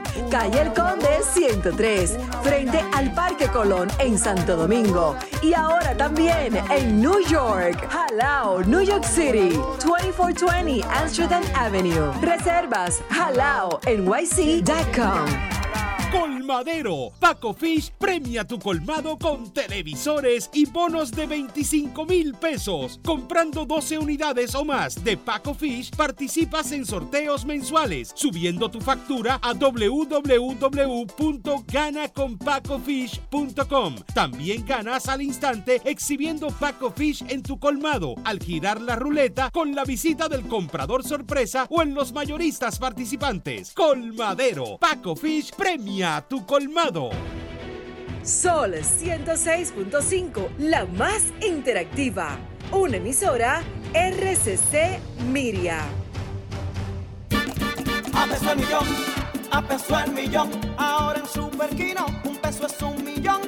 Todos los días, no te pierdas eso. 25 millones por 25 pesos. Y hay mucho más. Además de los 25 millones que ganas al acertar 10 números, oigan la bulla. También ganan los que aciertan con 9, 8, 7, 6 y 5. Y si no pegas ninguno, ganas 80 pesos por cada 25 pesos jugados. Super Kino de Leisa, el único juego que si te pelas, ganas. El sol de la mañana. El sol de la mañana. Pablo Ulloa, el defensor del pueblo. Buenos días, Pablo. Buenos días, don Julio. Buenos días a cada uno de los miembros del equipo y al público en sentido general, por cierto. Bueno, en primer lugar, con relación a la situación que se dio con el doctor Wazar eh, y la comunicación que usted habría sostenido con él. Primero, ¿qué usted piensa de lo que ocurrió con él? Bueno, don Julio, como me enseñaron a mí, primero lo primero. Lo primero que Wazar y yo sí hablamos, a eso de las 8 y 5 de la mañana. Yo no tendría problema de decir incluso dónde iba a ir. No me, interesa por un tema de confidencialidad, pero sí me iba a reunir con una persona que lo conozco, incluso de haber resuelto un título de propiedad de unos campesinos en Bauruco, 500, hace dos años aproximadamente, con relación a un conflicto de una empresa internacional que, eh, que manejaba azúcar a través de la caña. O sea que, gracias a Dios, yo conversé con Huáscar en varias ocasiones. No se dio el encuentro porque él mismo determinó que no. Ahora, dentro del marco de las atribuciones que me confiere la Constitución y la Ley 1901, sí hemos hecho el acercamiento para poder hacer un informe. Ese informe indiscutiblemente requiere las partes, por eso la conversación con Wasser era tan importante, igual con el comandante en jefe de la Policía Nacional en este caso, y de la Fuerza Armada, que es el presidente de la República. Y considero que se puede hacer un informe para la veracidad del acontecimiento, sea que fuese una situación de seguridad o no, sea que fuese una situación política o no, pero en ningún momento yo voy a contactar a alguien por un tema de, de emisario o de política. El que sabe como yo me, yo me estuve en la vida sería incapaz de prestarme a eso.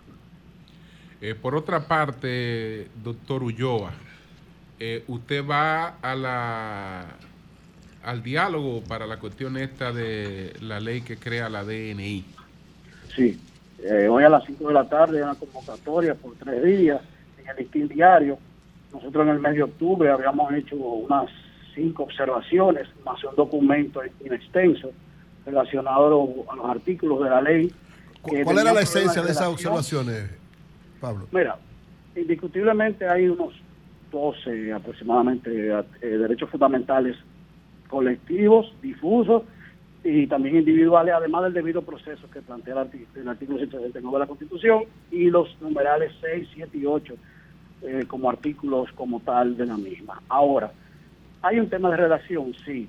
La ley tiene una razón de ser en República Dominicana, sí, porque estamos actuando con una ley del 78 y la realidad del narcotráfico como crimen organizado y de Haití cambia cualquier tipo de realidad de República Dominicana. Ahora bien, la ley tiene que ser consona con la Constitución 2010 y el hecho de tú, por ejemplo, poner una pena de dos años, cinco años por una persona que no te entrega una información sin el debido proceso, léase que un juez autorice a ese informante, al, servicio, contactar a ese informante, eso hay que eliminarlo. Lo correspondiente a las formas, si nosotros vamos a llevar una propuesta en cada uno de esos artículos, se hizo un trabajo de la unidad de- de legislativa que se creó a la llegada mía al defensor del pueblo y sobre la base de eso vamos a tratar de llevar la discusión estos tres días para poder salvar lo salvable de la ley y lo que no, que sea eliminable y desde el punto de vista de la redacción tenemos la mejor disposición de aportar como siempre. Bien, pues muchas gracias al defensor del pueblo, Pablo hay Ulloa. Sí, adelante, adelante. precisar, por favor. Yo quiero ser muy respetuoso del debido proceso de la acción defensorial. El hecho de que se alerte una violación de derechos por cualquier ciudadano, por ejemplo, ese, eh, ayer yo iba a ir donde Huáscar, donde WhatsApp antes de ir a Najayo por una situación de una reclusa que tiene cáncer. Toda acción del defensor del pueblo tiene el, el- el sentido ético en el mismo y sería incapaz de prestarme para Lo sabemos, defensor. político. Lo sabemos, lo sabemos. Por Lo favor, sabemos. que quiero subrayarlo muy particularmente porque soy muy respetuoso de lo que hago, Así sea es. aquí o cuando me toque estar donde sea. Bueno, pues muchas gracias al doctor Pablo Ulloa, Gracias. defensor del pueblo. Gracias. Gracias, gracias a Pablo Ulloa. Son las 8.37 eh, minutos.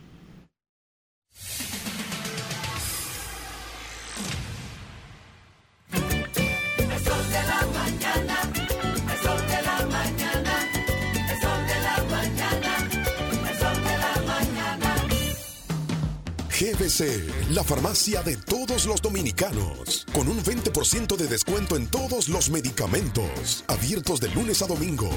GBC, Este próximo 18 de febrero, con el poder de tu voto, vamos todos a apoyar a Aquilino Serrata Son, alcalde 2024-2028, para que juntos transformemos a Santo Domingo Oeste en un municipio nuevo, de limpieza, de seguridad, de organización y de oportunidades para todo. Aquilino Serrata Alcalde, Santo Domingo Oeste.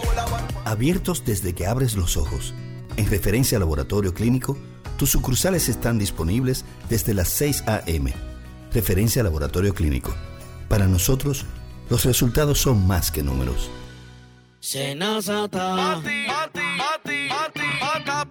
Es que cualquier pregunta que tú quieras saber, llama que aquí estamos para resolver. Marca la asterisco 737 y te ayudaremos en un 2x3. Tenemos una oficina virtual, cualquier proceso tú podrás realizar. Consulta, traspaso, requisitos y si tenemos a Sofía, tu asistente virtual. Te va a ayudar en la página web también en Facebook y WhatsApp. Llama que Senazata. Con los canales alternos de servicio Senasa podrás acceder desde cualquier lugar, más rápido, fácil y directo. Senasa, nuestro compromiso es tu salud. ¿Sabías que en Cooperativa San José ahorras estudiando y ganas ahorrando? Por cada 500 pesos que deposites en tu cuenta de ahorro, generas un boleto electrónico con el cual participas en el sorteo de 40 becas universitarias. Mientras más ahorras, más posibilidades tienes de ganar. Iniciando el 1 de octubre, mes del cooperativismo dominicano, hasta el 31 de mayo del 2024, tendrás dos oportunidades de resultar ganador de una de las 40 becas de estudios universitarios que tu mano amiga tiene para ti. Consulta las bases del sorteo en www.copsanjose.com.do. Cooperativa San José, tu mano amiga. La noche a mí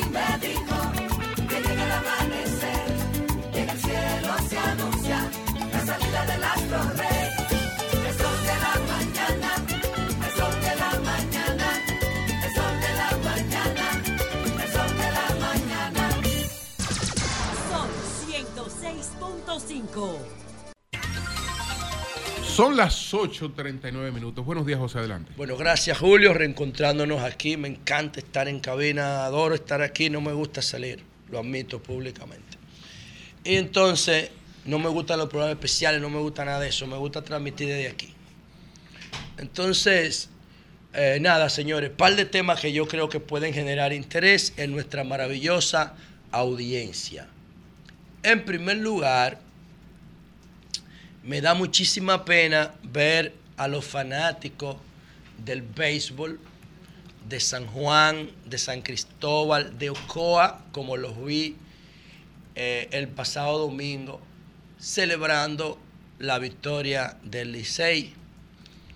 Um, yo soy liceísta o debería serlo porque eso fue lo heredé de mi papá, que era un fanático. mejor del equipo Licey. del mundo. Pero mi papá era de Puerto Plata. Del mundo. Como Mejor si mi papá Yankees. era de Puerto Mejor. Plata Mejor que los Yankees. y mi mamá de Moca, nosotros seguíamos el Licey. Bueno, porque... En el Cibao hay más que Porque, exacto, yo siempre pensé que el nombre Licey estaba asociado al Licey al medio y por eso mi mamá y mi papá eran del Licey porque el Licey está eh, Eh, al lado es de Boca. Fue por Licey que le pusieron Licey al medio. Por Licey. Pero yo no sé por qué es. Ahora lo que yo sé, que me da pena ver a los sureños eh, celebrando como nadie el triunfo del Licey.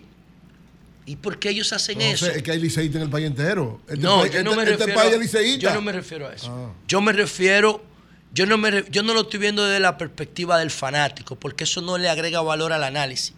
Yo lo que estoy lo estoy viendo en función de que el Cibao tiene dos equipos, dos equipos maravillosos, eso que no- hacen sentir orgullosos a los cibaeños. Tienen a los gigantes y tienen a las águilas. Y ahora las estrellas que se han convertido en, un, en una potencia del béisbol, aunque hayan perdido, porque en los últimos 6 o 7 años ya han, ya han llegado a la final dos o tres veces, pero ya las estrellas han recuperado el orgullo de los del este.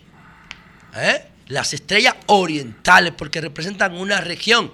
Y están los toros, el equipo de expansión.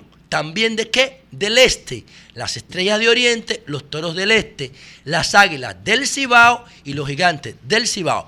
¿Ven que son equipos regionales? Entonces aquí tenemos dos que juegan en el mismo play, como Clippers y Lakers, que juegan en el mismo Crypto Arena. Entonces, entonces, ¿debería Santo Domingo Este hacer un estadio para y tiran una moneda para arriba? Bueno, yo pienso que sí, porque los equipos de aquí aguantan mucha inversión porque tienen el mercado publicitario mayoritario. Ahora, cuando miramos al sur, no hay un equipo. No hay un equipo. Y yo fui donde Danilo Medina y le dije, presidente, pero usted del sur.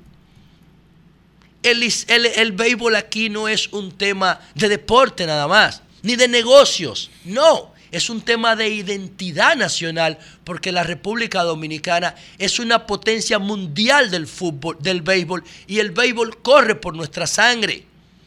O sea, cuando yo que estoy eh, desarrollando un proyecto en medio de todas las academias de béisbol de este país, de la mayoría que están en Boca Chica, yo me quedo mirando yo digo, me quedo pensando cuando paso por ahí, ¿cuál es la razón por la que República Dominicana es el segundo país del mundo que más beisbolistas de élite produce? Señores, la razón es cultural. La razón es cultural, es la cultura. Llevamos el ADN del béisbol en nuestra sangre, en nuestra identidad, en nuestra cultura. No hay otra razón. No es por alimentación, porque el pueblo dominicano no se sabe alimentar. Lo que come es muchísima basura. No es por eso, no es porque nosotros tengamos, o como los rusos son duros en, en- en en levantamiento de pesa. Es una cultura. Nosotros, así como los cubanos, los jamaiquinos son duros corriendo, nosotros hemos desarrollado la cultura de el béisbol. Y somos duros, somos los segundos mejores del mundo en eso. Y por eso ustedes ven que estos equipos generan este nivel de efervescencia en la gente común. Entonces, ¿por qué el sur no tiene un equipo? Porque son pobres, porque no es mercado. Mentira. Los play nada más se llenan cuando llegan a las finales.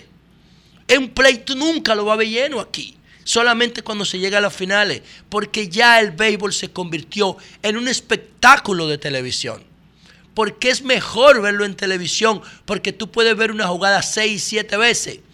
Y los equipos locales, cuando la jugada no le conviene a su equipo, no la, no la, no la repiten muchas veces en las pantallas locales para evitar problemas.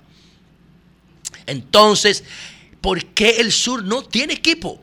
Bueno, como yo tengo varias hipótesis, yo digo que por un tema de discriminación, hay gente que dice que porque no es negocio, hay otro que dice porque los equipos deben ser pares. Vamos a hacer un estudio de factibilidad. Atención al PRM y al presidente Abinader. Usted se quiere casar con la gloria. Usted que es de Santiago y de aquí, que no tiene vínculo con el sur, promueve un equipo de béisbol para el sur y usted verá que los fanáticos sureños desde San Cristóbal hasta Jimaní quieren tener una razón de béisbol, quieren ponerse una gorra de su equipo regional, como lo tienen los del este, como lo tenemos de la, lo de la capital y los tenemos los del, lo tienen los del Cibao. Yo empecé a hacer, esa- reflexión en el 2013, que fue cuando eh, comenzamos este programa en el 2012, que Francisquito Peña, el hijo de José Fran, me regaló una gorra personalizada del Licey. Fuimos a- al stand del Licey porque su familia está vinculada al Licey. Yo tengo esa gorra personalizada en mi casa todavía.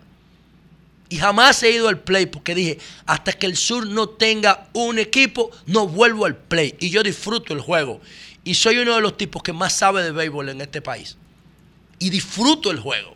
Y me gustan los fundamentos del juego.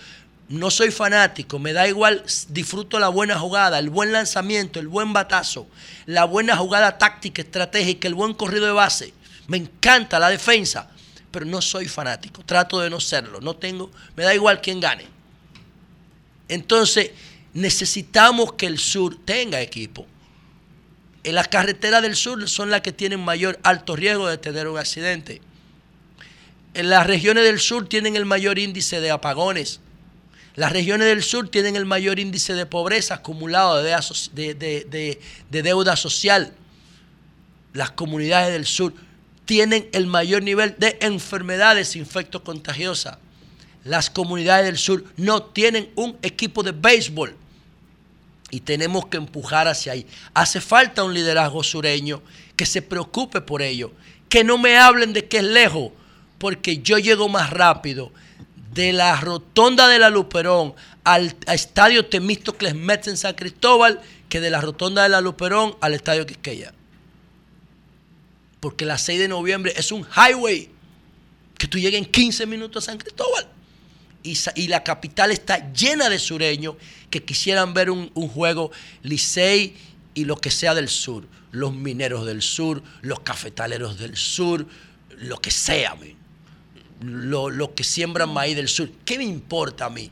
Lo que yo quiero es que el sur de mi país tenga un fucking equipo de béisbol. La luz, esto tendría que ser confirmado por editores deportivos. Tenemos varios amigos ahí, pero eh, lo que vi en internet, porque picaste la curiosidad de, de qué, ¿De qué? viene el nombre del Licey, dice que el nombre fue sugerido por el mocano, tú que mencionaste ¿Viste? Moca, Pancho Fiallo, Sí. hermano de Luis, uno de los fundadores, sobre la base de que era un nombre de cinco letras, lo cual facilitaba su visibilidad en la parte frontal del uniforme de los jugadores. Correcto, Y en reconocimiento a un pequeño arroyo que nace en el municipio de Tamboril, que se desplaza entre los municipios de Tamboril y Licey.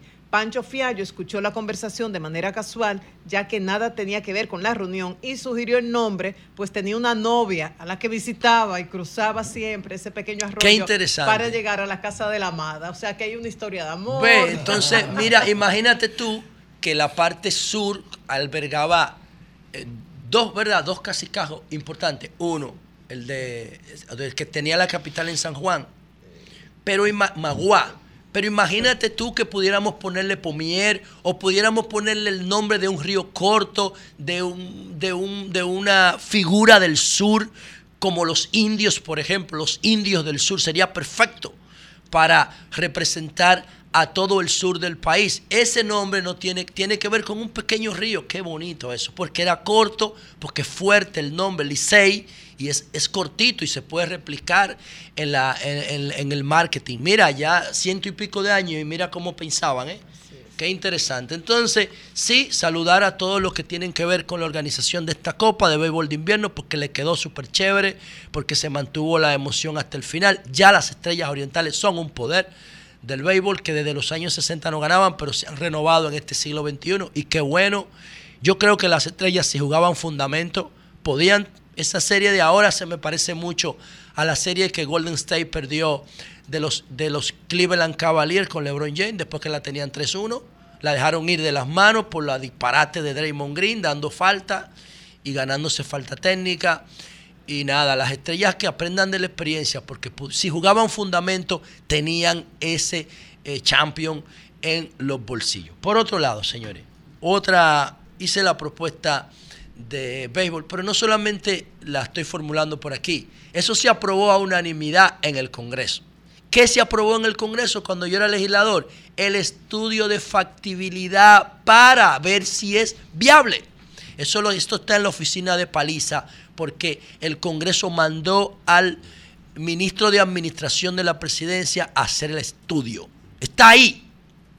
Además hay que retomar. Además, el béisbol no funciona sin el gobierno, porque el gobierno le construye los estadios, le arregla los estadios, le ilumina los estadios, le hace los parqueos, no le cobra impuestos y le coloca la publicidad. O sea, él está, el gobierno es fundamental para desarrollar un equipo de, de baja pretensión en el sur, un estadio de, ¿de cuánto? De 10 mil fanáticos, para que se reviente los fines de semana, coño. Y yo estoy loco y me pongo esa gorra como orgullo que el carajo. Aunque yo no tengo nada que ver con el sur en términos de nacimiento. Yo nací aquí. Pero me encojona que el sur no tenga un equipo de béisbol. Por otro lado, señores, miren, breve. Otra propuesta.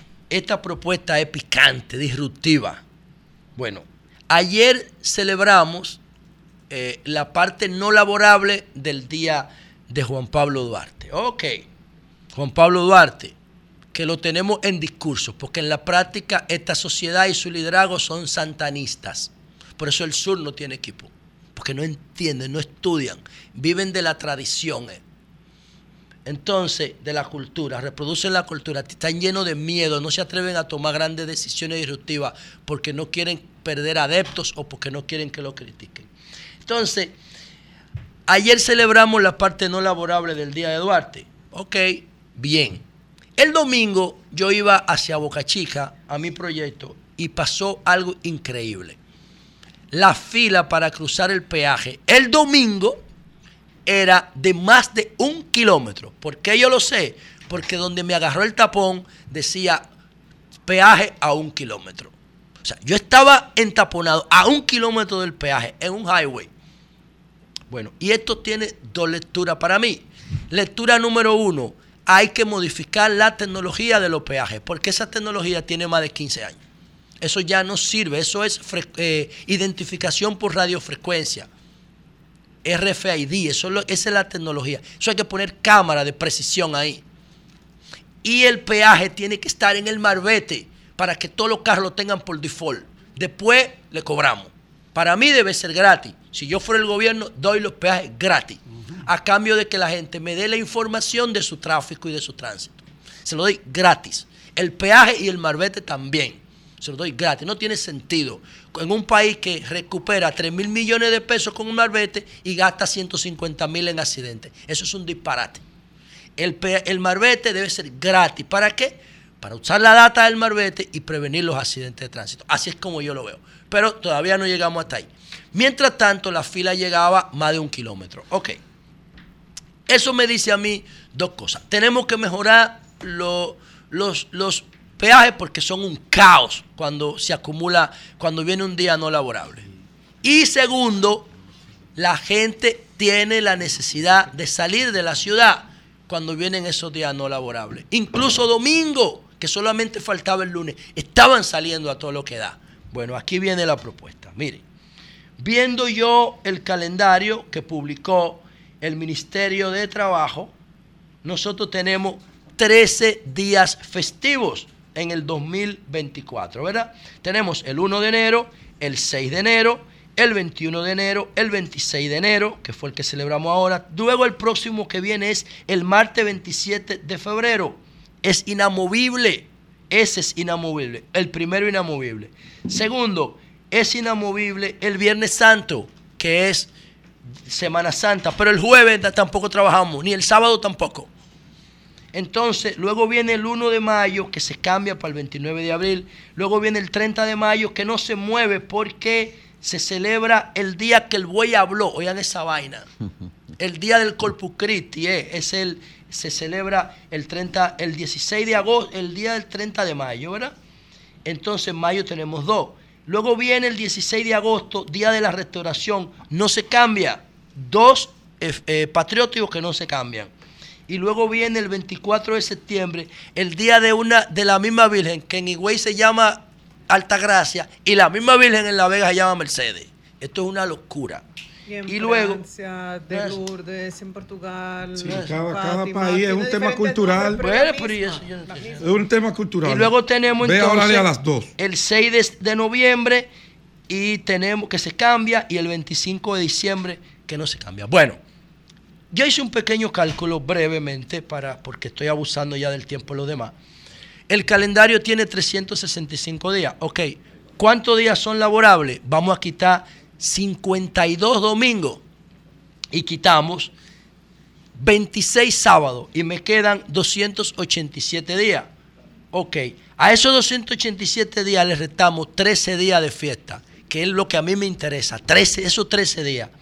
Quedan 274 días. Ok, si miramos los datos de datos macro, para no mirar ni lo del Banco Central, porque van a decir que está tendenciado, datos macro ubica el PIB de República Dominicana en 115 mil millones de dólares. Lo dividimos en 274 días y nos da que cada día laborable, escuchen este dato, señores, cada día laborable cuesta, produce el pueblo dominicano 24.570 millones de pesos. Si sumamos 115 mil millones de dólares en 274 días laborables eh, consolidados. Cada día laborable cuesta 24.500, eh, perdón, si cada, los 13 días le cuestan al país, cada día no laborable, 24.570 millones de pesos, cada día. Usted multiplica eso por 13 y le da el volumen de dinero que se pone en riesgo cada vez que hay un día no laborable. ¿Qué es lo que yo planteo? Sentarnos con la iglesia, porque el gobierno es que controla los días de pa- patrióticos. Y darle a la iglesia un incentivo económico y un apoyo institucional para que todos los días de fiesta se muevan, menos el Viernes Santo y el de la Navidad. Todo lo demás se muevan, el de las dos vírgenes y el del día de que el buey habló y el del día Reyes. Se mueven. Entonces nosotros lo movemos todo para los lunes y consolidamos los días de fin de semana largo. ¿Y saben qué? Vamos a tener 13 fines de semana largo al año. Todos los meses, un fin de semana largo. Y lo vamos a programar por mes. Vamos a tener un fin de semana, unas mini vacaciones familiares cada mes. Y eso sería una revolución, porque consolidamos la economía, aumentamos la productividad y mejoramos la calidad de vida y el espacio de entretenimiento de la familia dominicana. Cambio y fuera.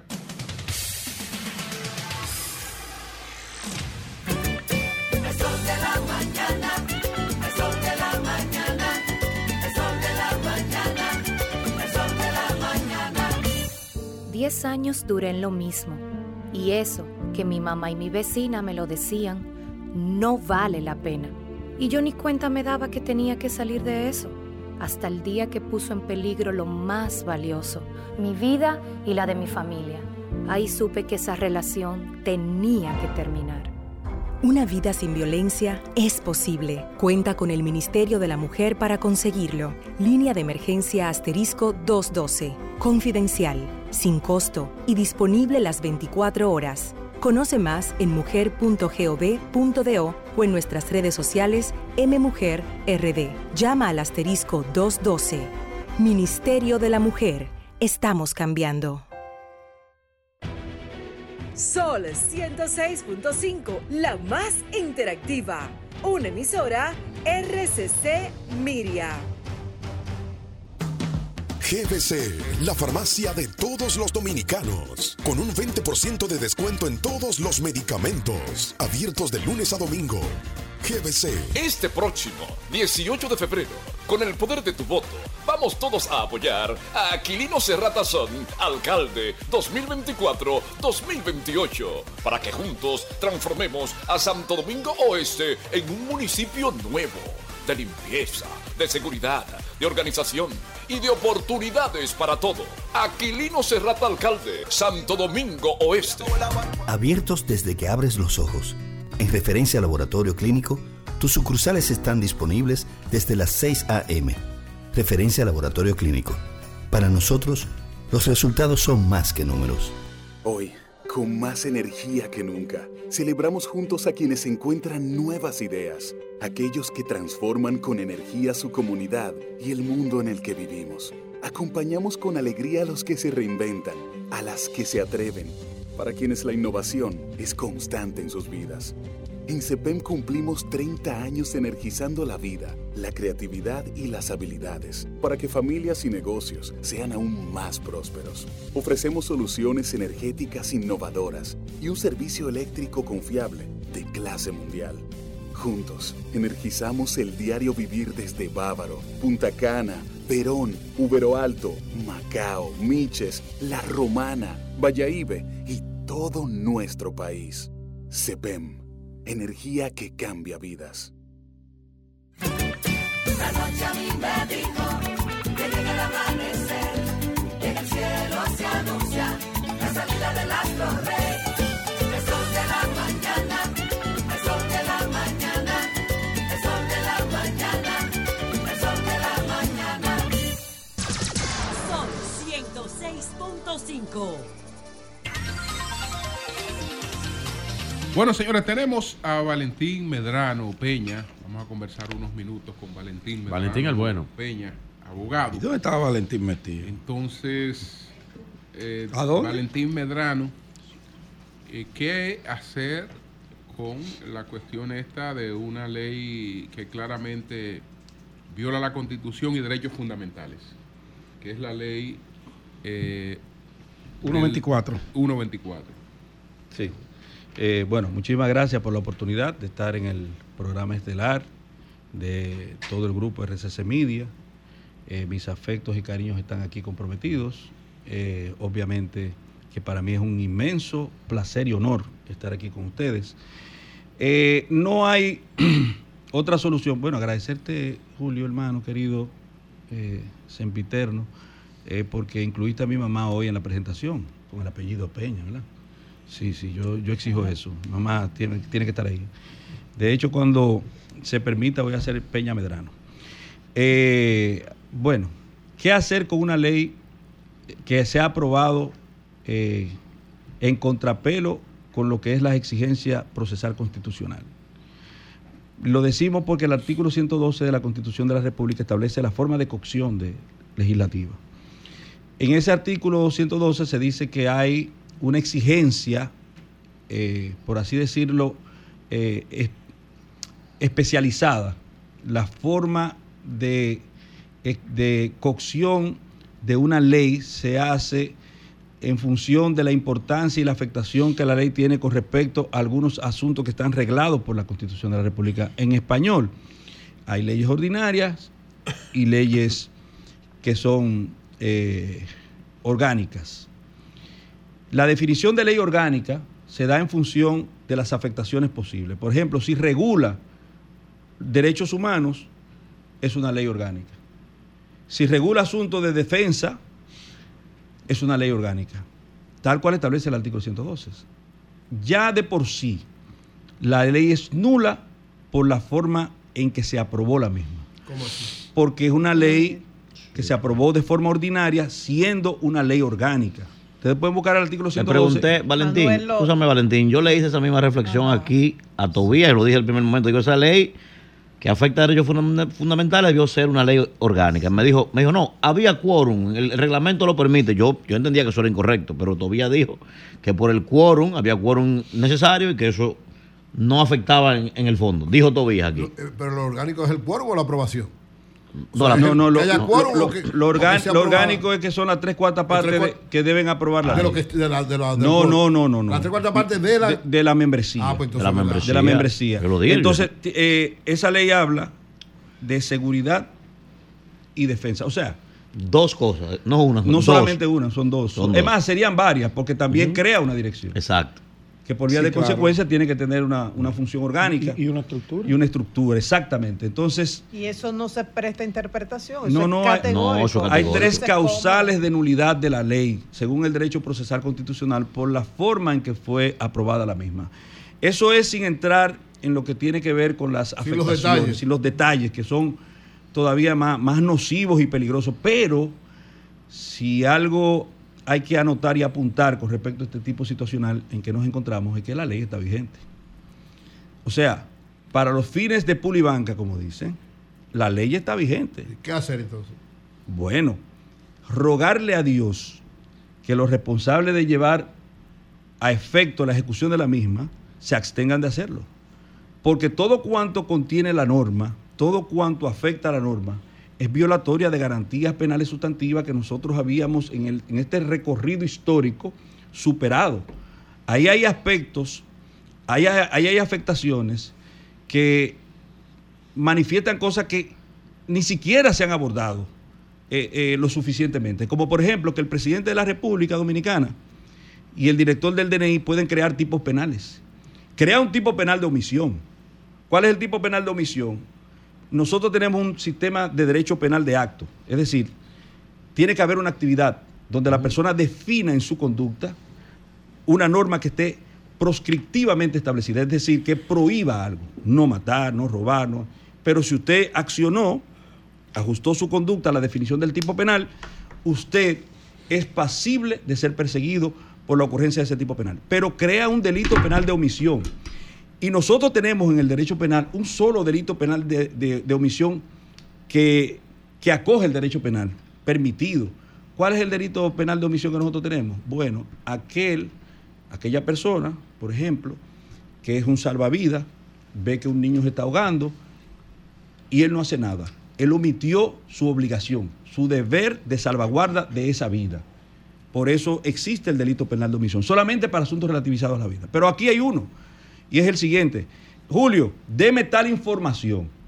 Yo le requiero a usted tal información. Y Julio dice, no, yo me quedo tranquilo, como no he definido en mi conducta ningún acto de transgresión a las disposiciones punibles, me quedo tranquilo. Ah, pues mire, usted va preso. ¿Por qué? Porque usted omitió una obligación que además es al ojo por ciento. Es lo que diga la institución o el director o el presidente de la República que es un tipo penal. Pero creó también tipos penales colectivos que no existen en la normativa procesal penal y en la normativa penal dominicana. Como cuáles, por ejemplo, grupos de personas en una, vale decir, hay que aclarar, en una redacción dubitativa, imprecisa, y dice un grupo de personas que atenten contra la seguridad del Estado. Primero, ¿cómo se define el atentado a la seguridad del Estado? ¿Y quién determina cuáles son esas personas? ¿Y dónde está el tipo penal en el cual se enmarca la acción concreta que define la ocurrencia, valga la redundancia del tipo? Es una ley que yo creo que la gente lo ha tomado en chelcha pensando que el asunto solamente se trata de la, del menoscabo al derecho constitucional a la libre expresión del pensamiento. No, eso es lo de menos. Eso es lo de menos. Estamos hablando que de forma inconcreta, sin un tipo penal y sin un verbo típico, me refiero a lo siguiente, ¿qué es un verbo típico? El verbo típico no es más que aquel verbo que dentro de la definición de un tipo penal representa la concreción del hecho que se prohíbe. Por ejemplo, todo aquel que de forma voluntaria mata a otro se hace reo de homicidio. El verbo típico es matar. O el verbo tipo, tú quieres decir. El verbo típico, tipo. Sí, sí, sí. El verbo tipo Una tipología verbal. Correcto. Entonces ese verbo tipo, gracias, ese verbo tipo, matar, no existe en la ley y sin embargo tú puedes crear tipos penales. O sea, tú puedes ver conductas como te parezcan y definir esa conducta como la, el ajuste de la misma a la prohibición de una norma, sin que el legislador, es decir, que le da poder legislativo al presidente de la República, que puede legislar y decir esto es punible, esto es perseguible, esto es sancionable, esto es investigable. Y hasta ahora no determina ni siquiera el procedimiento que debe llevarse efecto para la aprehensión de la persona, para la investigación de la persona, las cadenas de custodia Y probatoria. eso o sea, no es inconstitucional por default. no, ¿verdad? no, pero claro. Pero no- Entonces, pero no, no, no se va a caer cuando lo pero, traten de pero implementar. la parte constitucional es lo menos afectador. Vamos a ver. Lo peligrosista de la ley es lo que hay que ver. O sea, porque tú dices, es verdad, es nula de pleno derecho, pero en lo que es nula de pleno derecho, hasta que el Tribunal Constitucional pasa un año y el Tribunal Constitucional con dos procesos electorales por venir y pasa un año, la ley está vigente. Ah, eso sí. La ley está vigente. Con todo, con todo no lo se que puede hacer implica. nada para nulificar esa ley que no sea a través del Tribunal Constitucional ahora mismo. Desde No, un proyecto. una ley- una la- la No, porque ley. si el proceso fue inconstitucional en el. Congreso, se puede atacar el Claro, proceso. por eso le digo, pero tiene que El ser proceso de aprobación, ¿no? Pero la ley puede ser abolida, la ley puede ser modificada. Eh, pero yo me pregunto, ¿cuál era la prisa? O sea, Valentín, la- Valentín, ¿cuál era el Valentín, yo quiero ir por allá. Va- varias preguntas yo quiero. Yo quiero ir para allá porque yo me he quedado sorprendido, ¿verdad? Con todo el alboroto que se ha armado, que se armó desde los medios de comunicación y los políticos se montaron. Sí, así fue. ¿eh? Así fue, así Entonces, fue. Mira bien, yo siempre he dicho que cualquiera puede coger un lápiz de color y pintar una paloma. No, eso Lo lo, decía Don Álvaro. Lo difícil es, ¿verdad? Ponerle la vainita. No, no, ¿verdad? eso lo decía Don No, no, Álvaro. digamos que me monté ahí, ¿verdad? No, Don Álvaro decía. Un refrán popular. Claro. Don Álvaro decía, cualquiera pinta una paloma. Lo, impos- lo difícil es ponerle un pico ¿Verdad? de coma. Fíjate que tú Eh, señalas. Fíjate que tú señalas. Fíjate que tú señalas. Aquí señalamos. Escucha esto. Escucha esto. Primero, un procedimiento errático, una ley orgánica. ¿eh? Ningún legislador se dio cuenta de eso, ni de la oposición ni de ninguna parte.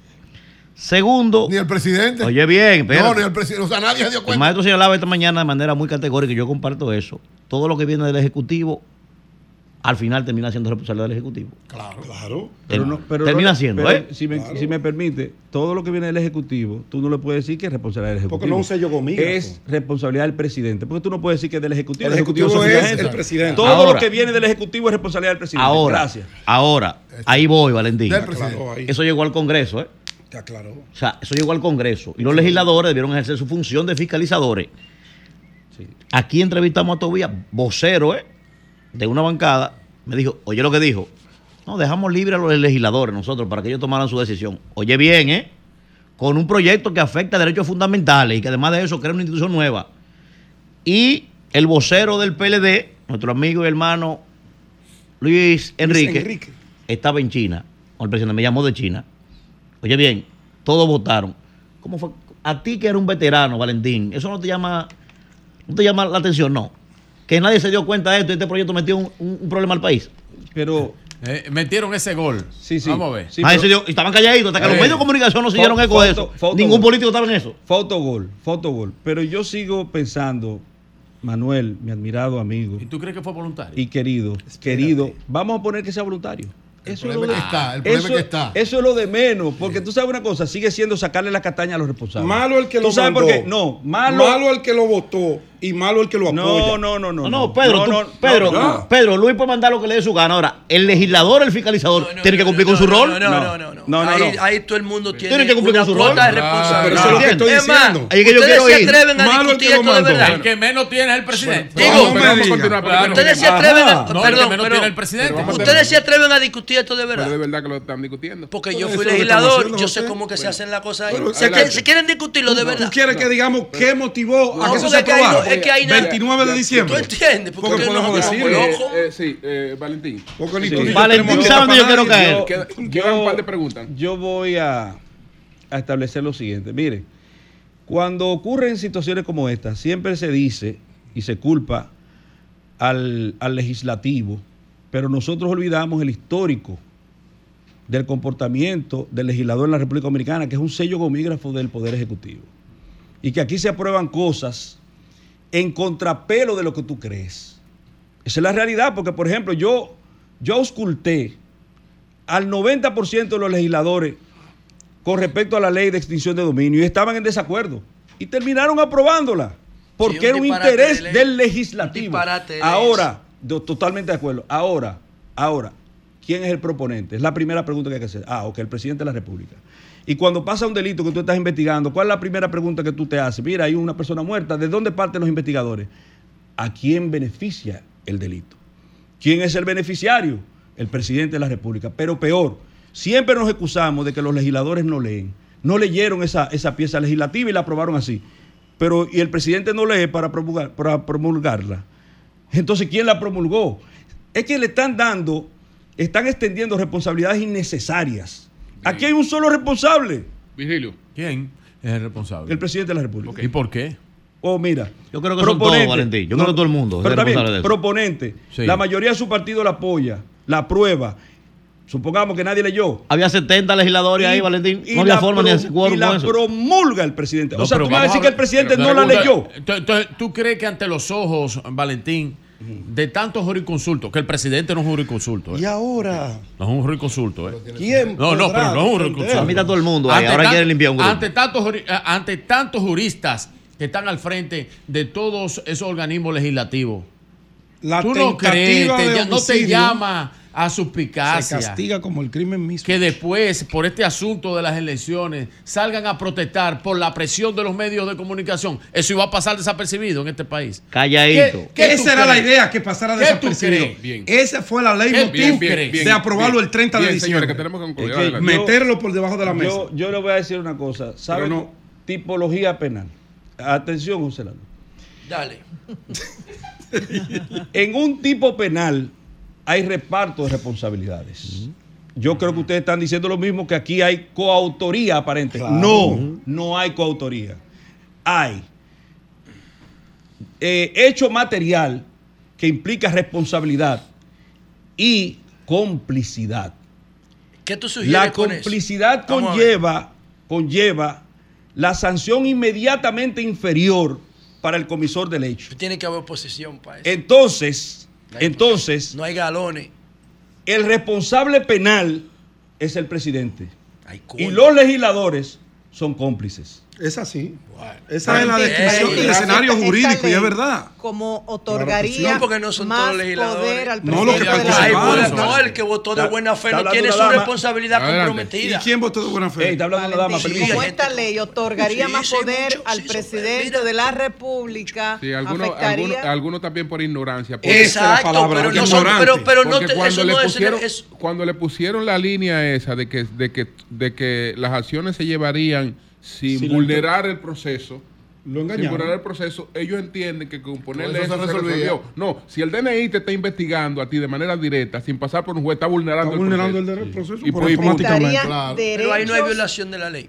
de la ciudadanía, estaríamos hablando de una ley que nos aleja un poco de esa democracia que mostramos con mucho orgullo y nos acercaría ¿A características de regímenes dictatoriales. Sí, eh, eh, eh, permítame decir esto, por favor. Permítame decir esto, es muy importante. Miren, eh, eh, que si viola la ley, viola el artículo 256 de la Constitución de la República. ¿Por qué? Es una atribución conferida constitucionalmente para las Fuerzas Armadas. Lo que tiene que ver con seguridad y defensa. Viola el artículo 169 de la Constitución de la República porque el único estamento facultado para investigar es el Ministerio Público y se subroga en esas facultades del Ministerio Se le Público. quita. Viola la ley 857 que establecía de forma específica esa atribución para las Fuerzas Armadas.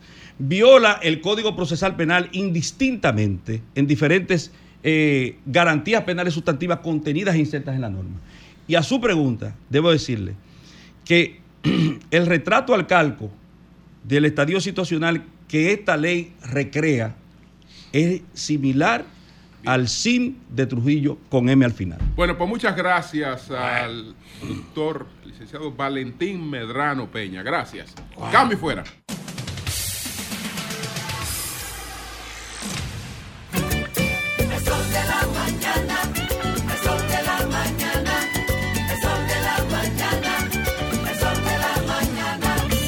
Saca tu tarjeta Visa Débito de Banco La Fice desde tu celular en lafice.com barra BLRD y disfruta 2% de cashback por tus compras en dólares en tiendas online. Banco La Fice, soluciones sin fronteras. Condiciones aplican. Somos una mezcla de colores bellos, rojo, azul y blanco, indio, blanco y negro.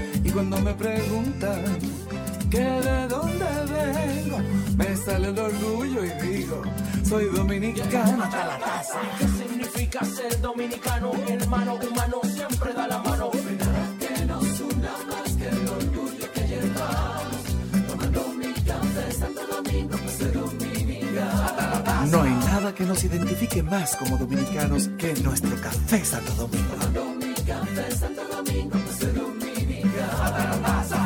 Este próximo 18 de febrero, con el poder de tu voto, vamos todos a apoyar a Aquilino Serrata Son, alcalde 2024-2028, para que juntos transformemos a Santo Domingo Oeste en un municipio nuevo, de limpieza, de seguridad, de organización y de oportunidades para todo. Aquilino Serrata Alcalde, Santo Domingo Oeste.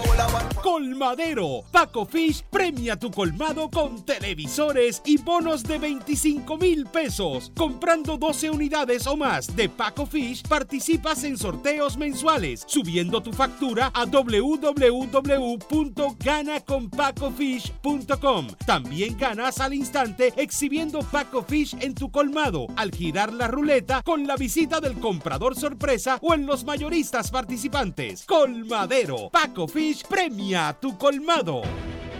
Sol 106.5, la más interactiva.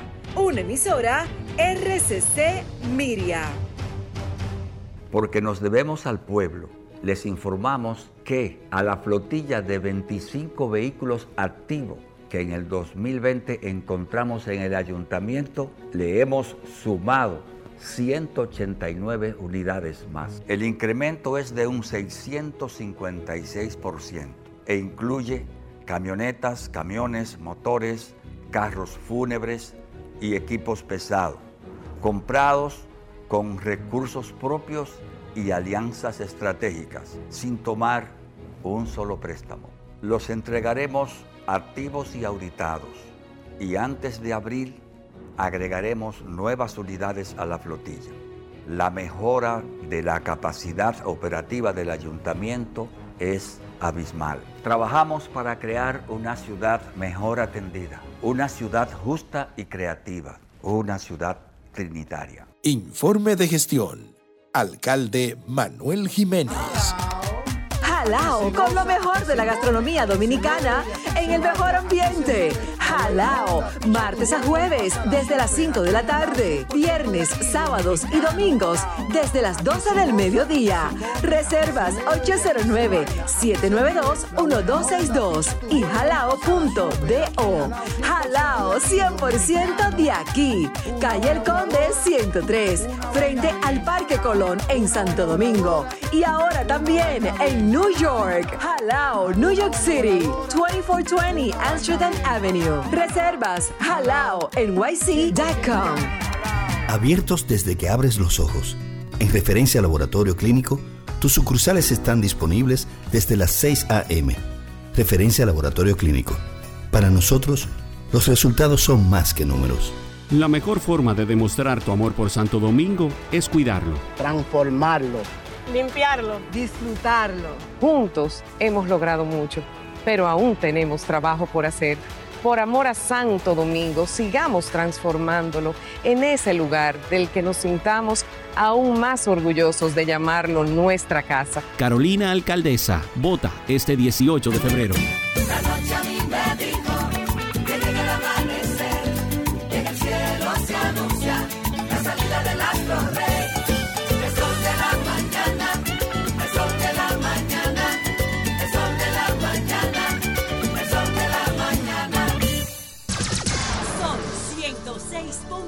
106.5.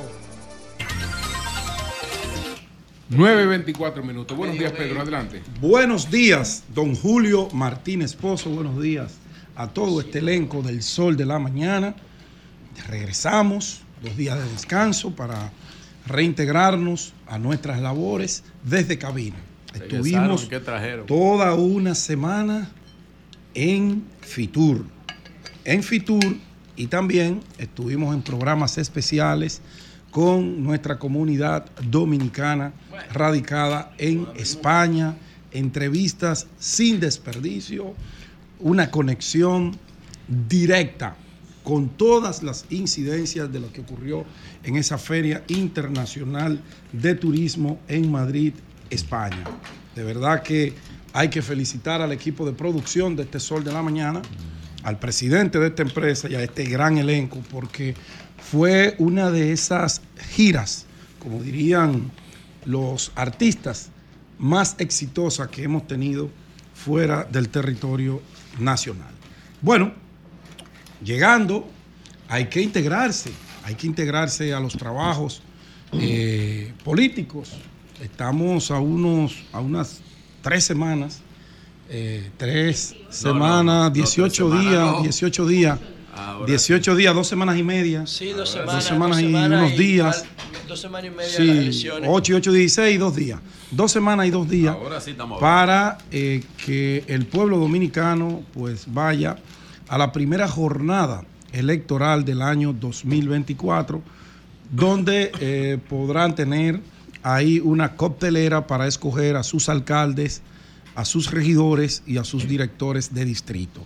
Los partidos políticos están todos eh, afanosamente presentes en las calles de la capital y de todo el territorio nacional, los principales líderes políticos, Leonel Fernández, Luis Abinader, Miguel Vargas Maldonado, Danilo Medina, todos, todos con sus respectivos equipos están dándole apoyo incondicional a sus candidatos porque eh, se han colocado en la cabeza de que febrero puede ser un instrumento que defina mayo. Yo tengo mis reservas con esa aseveración, pero no es menos cierto que es importantísimo para todas las organizaciones políticas pues quedar bien, sobre todo esas tres fuerzas que se llaman Partido Revolucionario Moderno, Partido Fuerza del Pueblo, Partido de la Liberación Dominicana y el equipo que compone ahora la gran alianza Rescate RD, quedar fortalecido con sus candidatos y ganar la mayor cantidad de alcaldes, de regidores y de representantes en el área municipal. Nosotros, que no nos podemos detener, pues hemos estado trabajando ya hace mucho tiempo en lo que es nuestra propuesta para alcanzar una nominación en el Congreso Nacional por parte de los electores de la circunscripción número 2 del Distrito Nacional. Hemos estado trabajando palmo a palmo, pero en este tramo estamos concentrados también, no solamente en la candidatura de Pedro Jiménez, estamos concentrados en la candidatura de Domingo Contreras, que es y será el alcalde de la ciudad capital. Estamos concentrados apoyando a nuestros regidores de la Fuerza del Pueblo y estamos haciendo ese trabajo de carpintería electoral para que nuestros candidatos sean los más beneficiados por el favor popular en la próxima elección del 18 de febrero. Tú tienes un video por ahí, Don- don Pedro. eh, Denisa, por favor, eh, tienes un video, don nos Pedro. desmontamos del avión, nos desmontamos del avión y no nos podíamos parar, había una asamblea multitudinaria en la cancha del Caliche, donde estaba Omar Fernández, donde estaba Domingo Contreras y toda la dirigencia de la circunscripción número 2, afinando los motores para esta gran batalla que vamos a dar. Luego de ahí, eh, al otro día, pues teníamos los candidatos a diputados y los candidatos a regidores. El video, el video, pero lo estoy pidiendo hace media hora. ¿Cuál audio? El primero no lleva audio. No lleva audio, eso nunca lleva audio. No, ese no, ese no. Ese no, ese no. Dale para atrás, por favor. Ese no, ese va eh, ahora cuando yo termine este introito. Bueno, eh, pero él lo tiene ahí, el video, no es eso. Bueno. Yo te lo mandé, Denise, el primer video que te mandé, mi amor. Eso no es. Bueno, sigo aquí hablando, lo que yo encuentro en ese, ese video. Eh, bueno, nos eh, dirigimos en la tarde del domingo y recorrimos junto a mis compañeros de la Fuerza del Pueblo, candidatos a diputados y regidores, a una caravana que hicimos con el bloque de Los Ángeles Peralejos. Los Ángeles Peralejos partimos del kilómetro 11 y medio y desde allí pues entramos por la Avenida Monumental. Qué pena que no tengan el video por ahí. No sé qué está pasando por ahí, Lea. ¿Se lo mando de nuevo? Vamos a mandárselo de nuevo. Pues Denisa lo tiene. Entonces, eh, vamos a ver, lo tengo por aquí, disculpe la audiencia. fue, la, eso fue la actividad del domingo. Sí, esta fue la actividad del domingo. ¿Lo conseguiste, Ey, no están saboteando los videos de Pedro. No, no, no, no, no. Pues dale, dale para adelante. Bueno, seguimos, ahorita más lo adelante. ponemos. Lo ponemos ahorita. Ahorita luego lo ponemos, Lo ponemos con- más adelante. Ahorita lo ponemos. Bueno, entonces recorrimos eh, Los Ángeles y Peralejos, toda su barriada, y recibimos un cariño de verdad súper, súper especial que dice que aquí el 18, el 18 de eh, febrero habrá una contienda reñida, habrá una contienda que definirá si la capital dominicana se queda con lo que tiene o aspira a algo mucho mejor para poder eh, salir airosos eh, de tantos problemas que tiene nuestra ciudad capital. Hablando de ciudad capital, en lo que me consigue el video, lo mandé al grupo de Sol para que no haya pérdida. don Pedro, escúcheme. Hay un amigo suyo, compañero de su partido, que es amigo mío, no voy a mencionar el nombre. la Ahí verdad. todos son amigos suyos. Hable con él, yo conversé con él, porque lo he visto a usted, usted tiene su, su publicidad bien colocada, con su, con su coroplast, con su cosa. Hay un amigo suyo que está llenando la circunscripción, bueno, no él, su gente, yo se lo dije, le mandé fotos y todo, de afiches que son pegados. Dígale que retire eso. Se lo dije, digo, eso, eso, eso arrabaliza la ciudad y no es correcto, eso, eso es cosa del pasado, dígaselo, que yo se lo dije. Yo se lo digo. Dígaselo. Entonces, el, el señor Manuel sí puede interrumpirle y, y decirle no, algo un- y yo no, No, puedo. porque teníamos. No, Ah, usted puede, ok, doctor. no, yo nunca le he bien. prohibido eso a usted. Pues Menos a usted que lo conozco. Bueno, Eh. Domingo Contreras hizo una denuncia en el día de ayer, hizo una rueda de prensa en donde pide explicaciones y da unos detalles que la alcaldía de la capital debe prestarle atención y debe dar una respuesta. Ustedes saben que Domingo Contreras es un especialista en asuntos municipales, no es un enganchado, es una persona Eh, no que es está hoy que él va altamente a- a, a capacitado. hablar de aquí al país a las 7. hoy. Bueno, yo, yo a ¿O él. fue ayer? Ayer, Ayer, ayer. claro. ¿Qué dijo fue ayer. Bueno, él hizo una investigación exhaustiva acerca de lo que ha sido el tratamiento y la inversión en los invernales. Y dijo cosas que para mí, para mí, son delicadas y que mi amiga Carolina tiene que responderle a la ciudad capital. Si yo fuera ¿Qué dice Carolina, no le Domingo respondo Contreras? ni mierda a Domingo. ¿Qué dice Domingo Una Contreras? serie de ¿Qué dice acciones infundadas. Yo lo voy equipo. a demostrar, Domingo. Domingo Contreras dice La que desde el año 2020 se contrató a una empresa fantasma. Lo de fantasma se lo pongo yo, porque si usted contrata a una empresa que se le adjudicaron 155 millones de pesos y usted llama por teléfono para ver dónde está ubicada esa empresa y donde le contestan, es otra empresa completamente diferente a lo que se le contrató y la empresa que sale registrada en su registro mercantil, en toda la documentación que se depositó para un proceso de licitación que supuestamente la misma compañía ganó durante tres años consecutivos y un cuarto para este año que finaliza, tiene que responderle al país. ¿Por qué? Porque los invernales, ustedes saben que en los últimos años, sobre todo los últimos dos años, han sido causantes de la muerte de más de 20 personas. Los invernales son los mismos. Las la- cloacas, Los los desagües. desagües, así se llaman técnicamente, invernales. Son las cloacas, para que el público nos entienda. Y Domingo Contreras se fue buscando como conocedor de la alcaldía, porque fue secretario general, a través de la ley de libre acceso, y se encontró con que aparentemente el proceso de adjudicación no se hizo acorde a como manda la ley de compras y contrataciones 340. Y ustedes saben que Domingo no es una persona de andar haciendo denuncias alegres. El que conoce a Domingo sabe los niveles y las normas prudenciales que tiene Domingo Contreras para manejarse frente al país. Y él da unos detalles ahí en donde tú llamas y ves el registro de proveedor del Estado de compras y contrataciones de la empresa que ganó y no tiene nada que ver con limpieza de invernales. Pero peor aún, esa investigación refleja que cuando no hay en la alcaldía una sola evidencia que demuestre que ese dinero verdaderamente se invirtió limpiando invernales.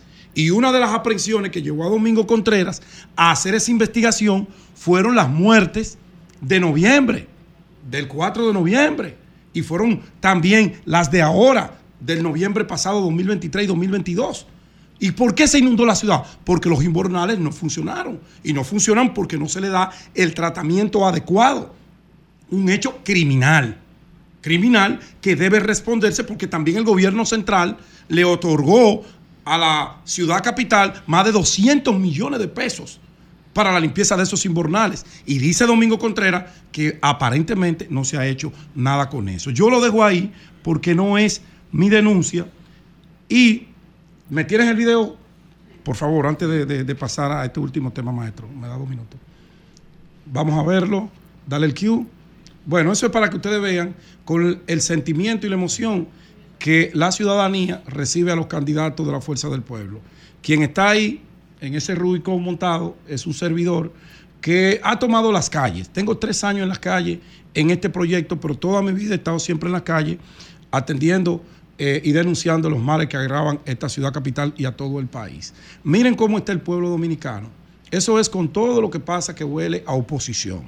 Eso es cariño, eso es recibimiento, eso es motivación, eso es alegría. La gente demandando que le dé una gorra, la gente demandando que te desmontes para que lo salude. Eso es cariño. Mírenlo ahí. Eso no es editado, eso es el trabajo que se ha venido haciendo y cómo la gente se está identificando. Mira, el próximo video, ahí lo tienen. Eso era parte de lo primero, pero ellos me traicionaron hoy y me lo mandaron al final. Ay, míralo ahí que fue un sabotaje. lo Sabotaje. Yo sé, por una dieta. Eh, voy, tú dijiste que lo recibiste. Bueno, ponme el otro video y ese sí lleva audio, pero déjame hacer un introito.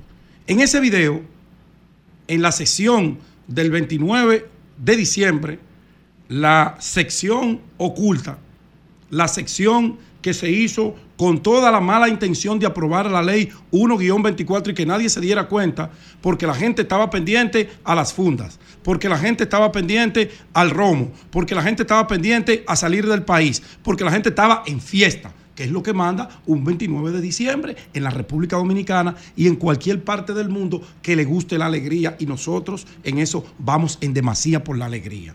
¿Verdad? Y se convocó esa sección. ¿Qué dice Alfredo Pacheco? Escuchen cómo el propio presidente de la Cámara de Diputados le dice al país que esa ley que se aprobó la mandó el Poder Ejecutivo. Adelante, ponme el video. expresarse pulsando sí y si no están de acuerdo pulsen no, por favor. A votación.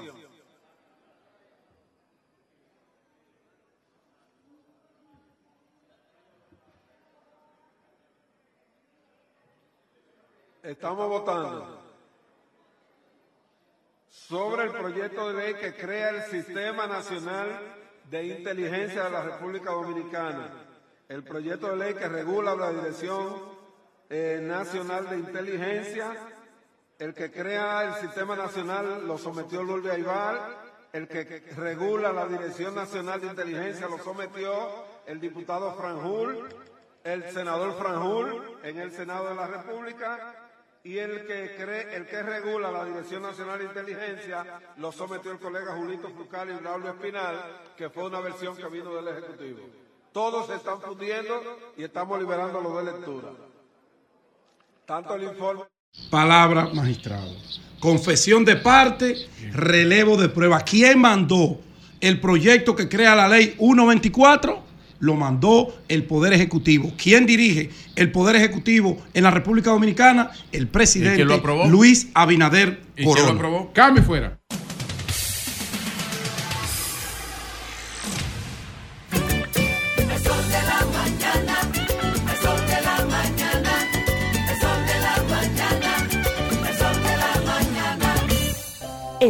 Está lleno de ideas. Te ayudamos a iluminar la tuya. ¿Qué idea quieres cumplir en este 2024? En el Banco Popular llevamos 60 años cumpliendo con las ideas de los dominicanos.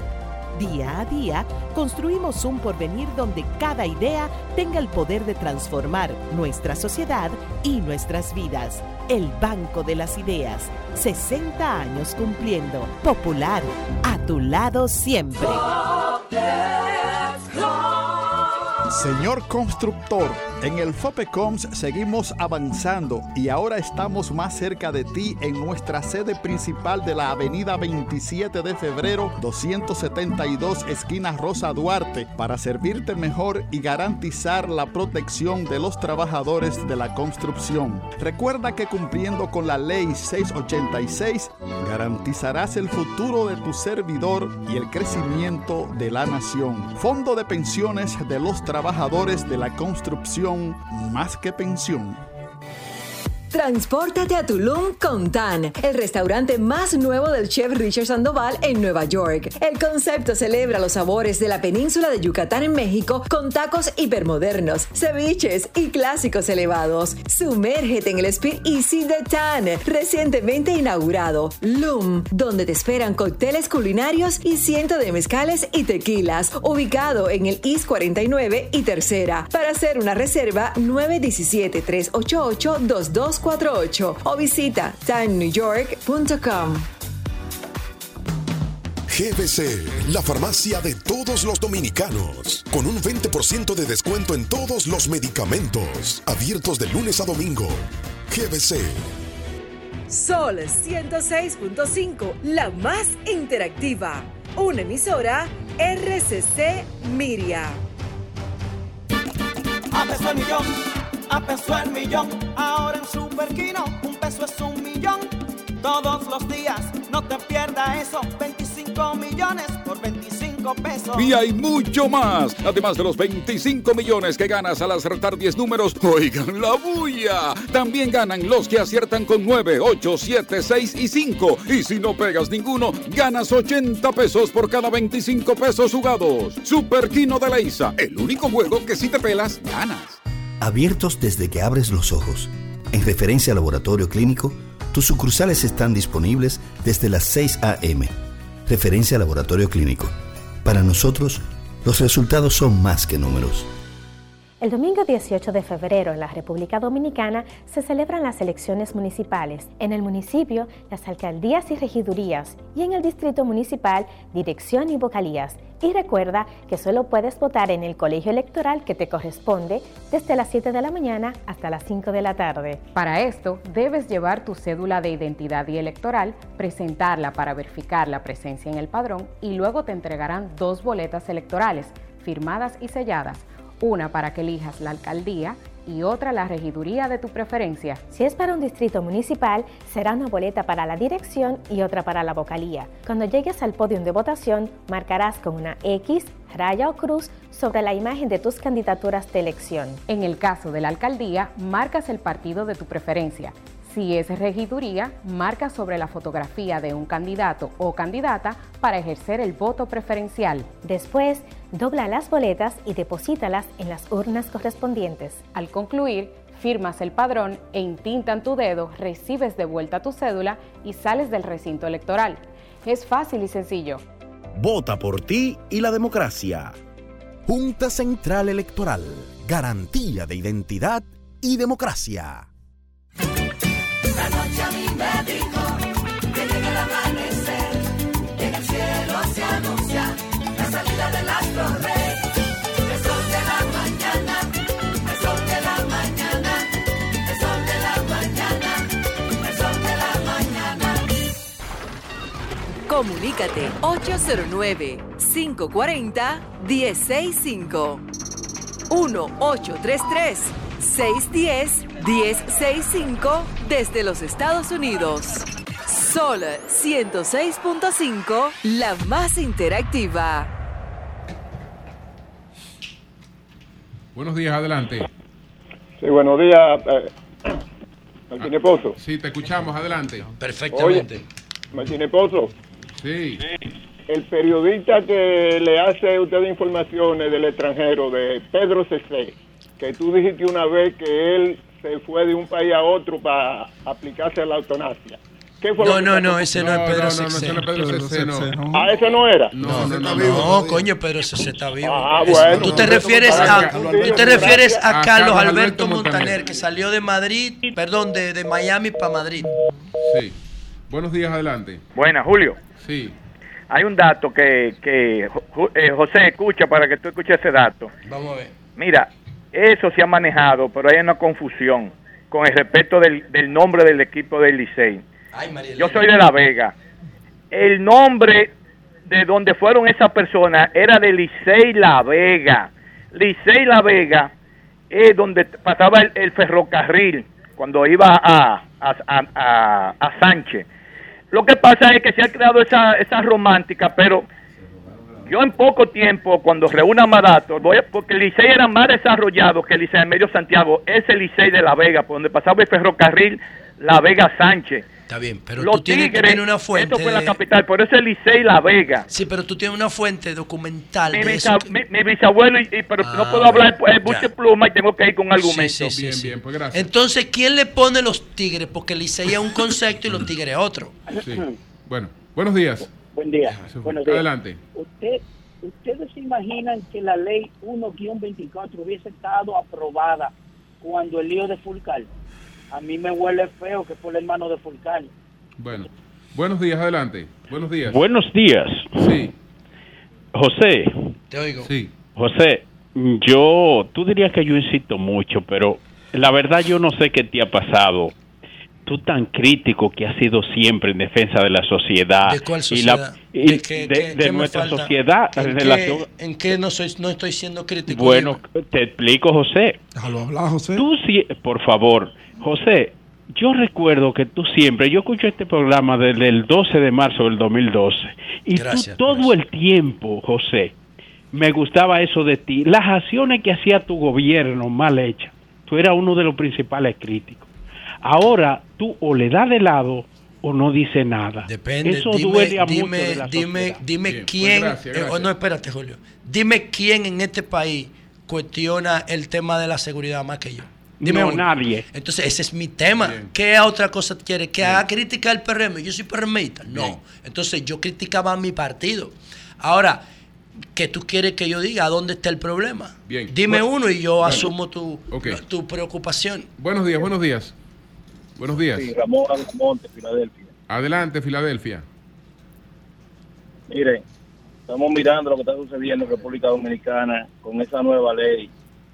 Nosotros los dominicanos, Esa ley hay que retirarla del Congreso.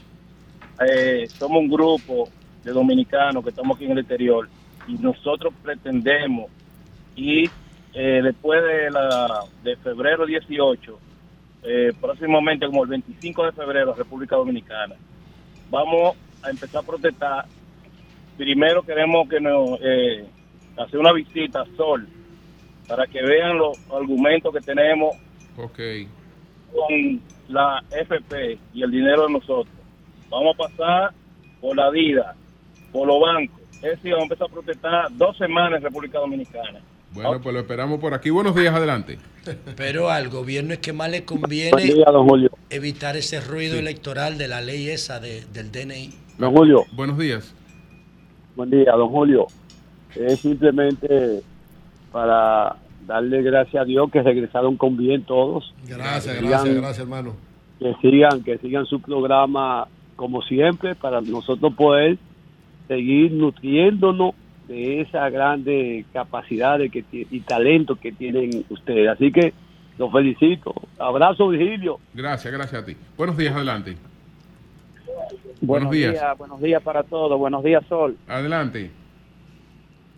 Sí, le habla Luis Pérez desde New Jersey. Adelante, Luis. Eh, tengo tres, tres cositas. La primera es una pregunta con relación a, a lo que se planteó de dos líneas nuevas a- de Madrid a Santiago. Sí. Eh, yo escuché el programa y oí que el ministro dijo que que como que los, los pasajeros, lo- los asientos que no se cubrían, el gobierno lo iba a cubrir. ¿Cómo? Me pre- lo- le pregunto si eso sería, eh, le podríamos llamar un pasaje sombra. Bueno, no, no, No, no, es- no, eso no es un eso no es un pasaje sombra. Lo que pasa es que también maldijeron lo que lo que es el equilibrio económico. Pero pero el equilibrio económico tiene que estar pendiente en todas las actividades. En principio, para tú estimular una línea que no es, que no le es negocio hacer eso, pero que al país le conviene hacer eso, entonces eh, se, está el empresariado de Santiago, está el gobierno. Eh, si, eh, se va- si en principio fuera necesario algún subsidio, ellos lo van a colocar. Yo creo que sí. Pero después, después, eso, después eso no tendrá ningún problema. Cuando eso se vuelva comercial y la, exitoso. la línea acepta eh, aumentar el número de rutas con la garantía de determinado pues, de un mínimo, de un mínimo Claro. básico que de- permita. Y a nosotros nos interesa que venga, básico. ok, cubrimos el resto. Porque incluso en estos momentos, ninguna línea europea quiere abrir vuelo para acá. Ninguna línea europea por el costo del combustible. Ahí está Air France. Que Por el costo del combustible, ninguna línea aérea, no porque no quiere el destino, sino porque el costo del combustible demasiado alto, sí. eh, o- ahora, le- Ahora, le- le- a sí. propósito de esa llamada, yo no sé si ustedes comparten lo que, lo que yo voy a decir, pero ¿cómo es posible que una línea aérea determinada, en este caso Iberia, por donde nosotros viajamos, en ambos vuelos, en ida y venida, el piloto te diga, es un placer para nosotros que ustedes hayan volado con Iberia. Llegamos 15 minutos antes de la hora estimada y de allá para acá el piloto te diga, es un placer que ustedes hayan volado con nosotros. Llegamos 15 minutos antes de la hora estimada. Pero no solamente eso, la hora de salida puntual y la, y la hora de abordaje puntual, la hora de despegue puntual. ¿Por qué las otras líneas aéreas no pueden lograr esos niveles de calidad? Yo, yo me pregunto, o sea, ¿ustedes sintieron algún retraso? No. Ni una vez, señor. Y muy Hay- buen hay Ni para abordaje, ni para despegue. Hay que Nada. Hay que decir que con Air Europa, eh, también el año pasado, eh, pues nosotros llegamos una hora antes a Madrid. ¿eh? Y ahora también. Pues todo eso va a depender del viento. Pero eso no Sí, depende del del avión, viento. es del viento. Ahora, yo estoy hablando de la hora de abordaje y de la hora de Que- despegue. que es donde hay- Que ahí donde están están los retrasos. los retrasos Ni un minuto, señores. Ni un minuto en ninguno de los dos casos. Coño, pero parece ser que se puede entonces. Así es. Entonces, que Bueno. lo de JetBlue pudiera de alguna manera mejorarse. No es para a favorecerlo a ellos, pero se habla mucho de que son vuelos que vienen del aeropuerto John F. Kennedy, que es el que tiene mayor tráfico, y eso tiene un efecto dominó. Desde que hay un retraso en un primer vuelo, Pero eso va acuérdate que nosotros venimos, demás. nosotros venimos de Madrid, de la puerta de Europa, de la puerta occidental de Europa. O sea, eso no es un juego tampoco. Eso no es un juego, pero en digo, realidad ahí tiene que haber algo que los europeos están haciendo bien que los norteamericanos no. Porque no hay forma, es el mismo avión, es el mismo vuelo, es el mismo aeropuerto, coño. Bueno, vaya. vamos con Virgilio. Virgilio, eh, usted sabe, no sé si sabe, de la muerte Sí. de Ñoño García, Humberto García, eh, en Castañuela. Dirigente del PRM. Dirigente Sí, del PRM eh, que resultó vi- muerto después de. Él, él era candidato a regidor. A regidor. Y después de una actividad con la a- candidata a la alcaldía, pues. Qué mal. Eh, pero tirotearon ahora mismo y me acaban de enviar también esta información. El periodista Manuel Santos me envía que también tirotearon y rompieron el vehículo de la candidata regidora eh, Ar- Artagelis Lluveres. Eh, También en Montecristi. Sí, eh, este es en el distrito Quisqueya. Robert Adamis, un sitio, eso es por ahí. Entonces también le tirotearon el vehículo, lo rompieron. Ya ustedes saben cómo anda eh, la política. La información eh, de lo que ha pasado con eh, el regidor del distrito es que el fallecimiento de José Humberto García, eh, militante PRMista, víctima de un presunto acto de violencia durante la campaña electoral. Víctor de Asa, coordinador de campaña municipal del PRM, dijo que García fue perseguido y asesinado en Castañuelas, provincia de Montecristi, en confrontaciones con militantes del Partido de la Liberación Dominicana. Esa es la información que hasta ahora eh, sale. Eh, ya Víctor de Asa y el, el PRM calificaron el suceso como un crimen a sangre fría y que debe ser condenado todo, con todo el peso de la ley. Eh, Víctor de Asa también dijo que insta una exhaustiva investigación por parte de los organismos correspondientes no identificar y primero, ¿no? l- y que la so- justicia prevalezca. Debió dejar que la justicia investigue, entonces Eh, claro, pero, pero, pero se sabe que lo persiguieron eh, opositores y que le dispararon. Parece que hubo un cierto tipo de discusión. Ya se establecerán eh, las causas y las investigaciones darán al traste con esto. Bueno, señores, buenos días. Hablando es que uno se entiende. Gracias a todos los que nos escuchan a través de este Sol de la Mañana de Sol 106.5. RCC Media, la Catedral de la Opinión en la República Dominicana. Bienvenidos todos mis compañeros de eh, excelentes programas desde Madrid, desde Fitur. Los felicito. Una excelente cobertura. Eh, estuvimos atentos aquí, tanto el señor Manuel Cruz como un servidor en cabina. Aquí estuvimos viendo hasta que el miércoles pasó algo que a mi vida hizo un cambio. Quiero hacer este comentario en- y sean estas las primeras palabras para agradecer a los médicos del Hospital General de la Plaza de la Salud por el recibimiento como siempre, las atenciones como siempre que nos dan en ese maravilloso centro hospitalario, principalmente a mi madre, que eh, estando en cabina, li- presto para un comentario, para conectarnos con ustedes en Madrid, pues me llamaron que mi mamá había hecho un evento. Salí huyendo de acá y llegué y pude auxiliar a mi madre, que ya estaba siendo auxiliada por mi hermano y otras personas. Eh, mi madre sufrió un evento isquémico. Eh, para los que no saben, es como un ACV, ¿verdad? No hay sangrado. En ese evento isquémico eh, fue producido por una situación eh, que luego en Plaza de la Salud se descubrió eh, que es una infección eh, del corazón, se llama endocarditis. Es algo delicado eh, que tiene un tratamiento intrahospitalario a través de antibióticos eh, eh, que solamente pueden ser administrados en un hospital y un seguimiento directo por cardiología e infectología. Mi mamá se encuentra estable, bien, dentro de las condiciones, eh, en todas sus actividades normales. El evento isquémico no le causó ningún daño eh, cerebral por la pronta atención eh, que tuvimos. Quiero agradecer también porque las primeras atenciones se la dieron en el centro médico, eh, la emergencia de Vistas del Jardín en la 27 de febrero con Núñez, debido a la cercanía con donde reside mi madre. Y nos atendió un emergenciólogo que estaba ahí, que de verdad le agradezco mucho al doctor Robert Santos, que fue quien primero médicamente asistió a mi madre. Para todos, muchísimas gracias.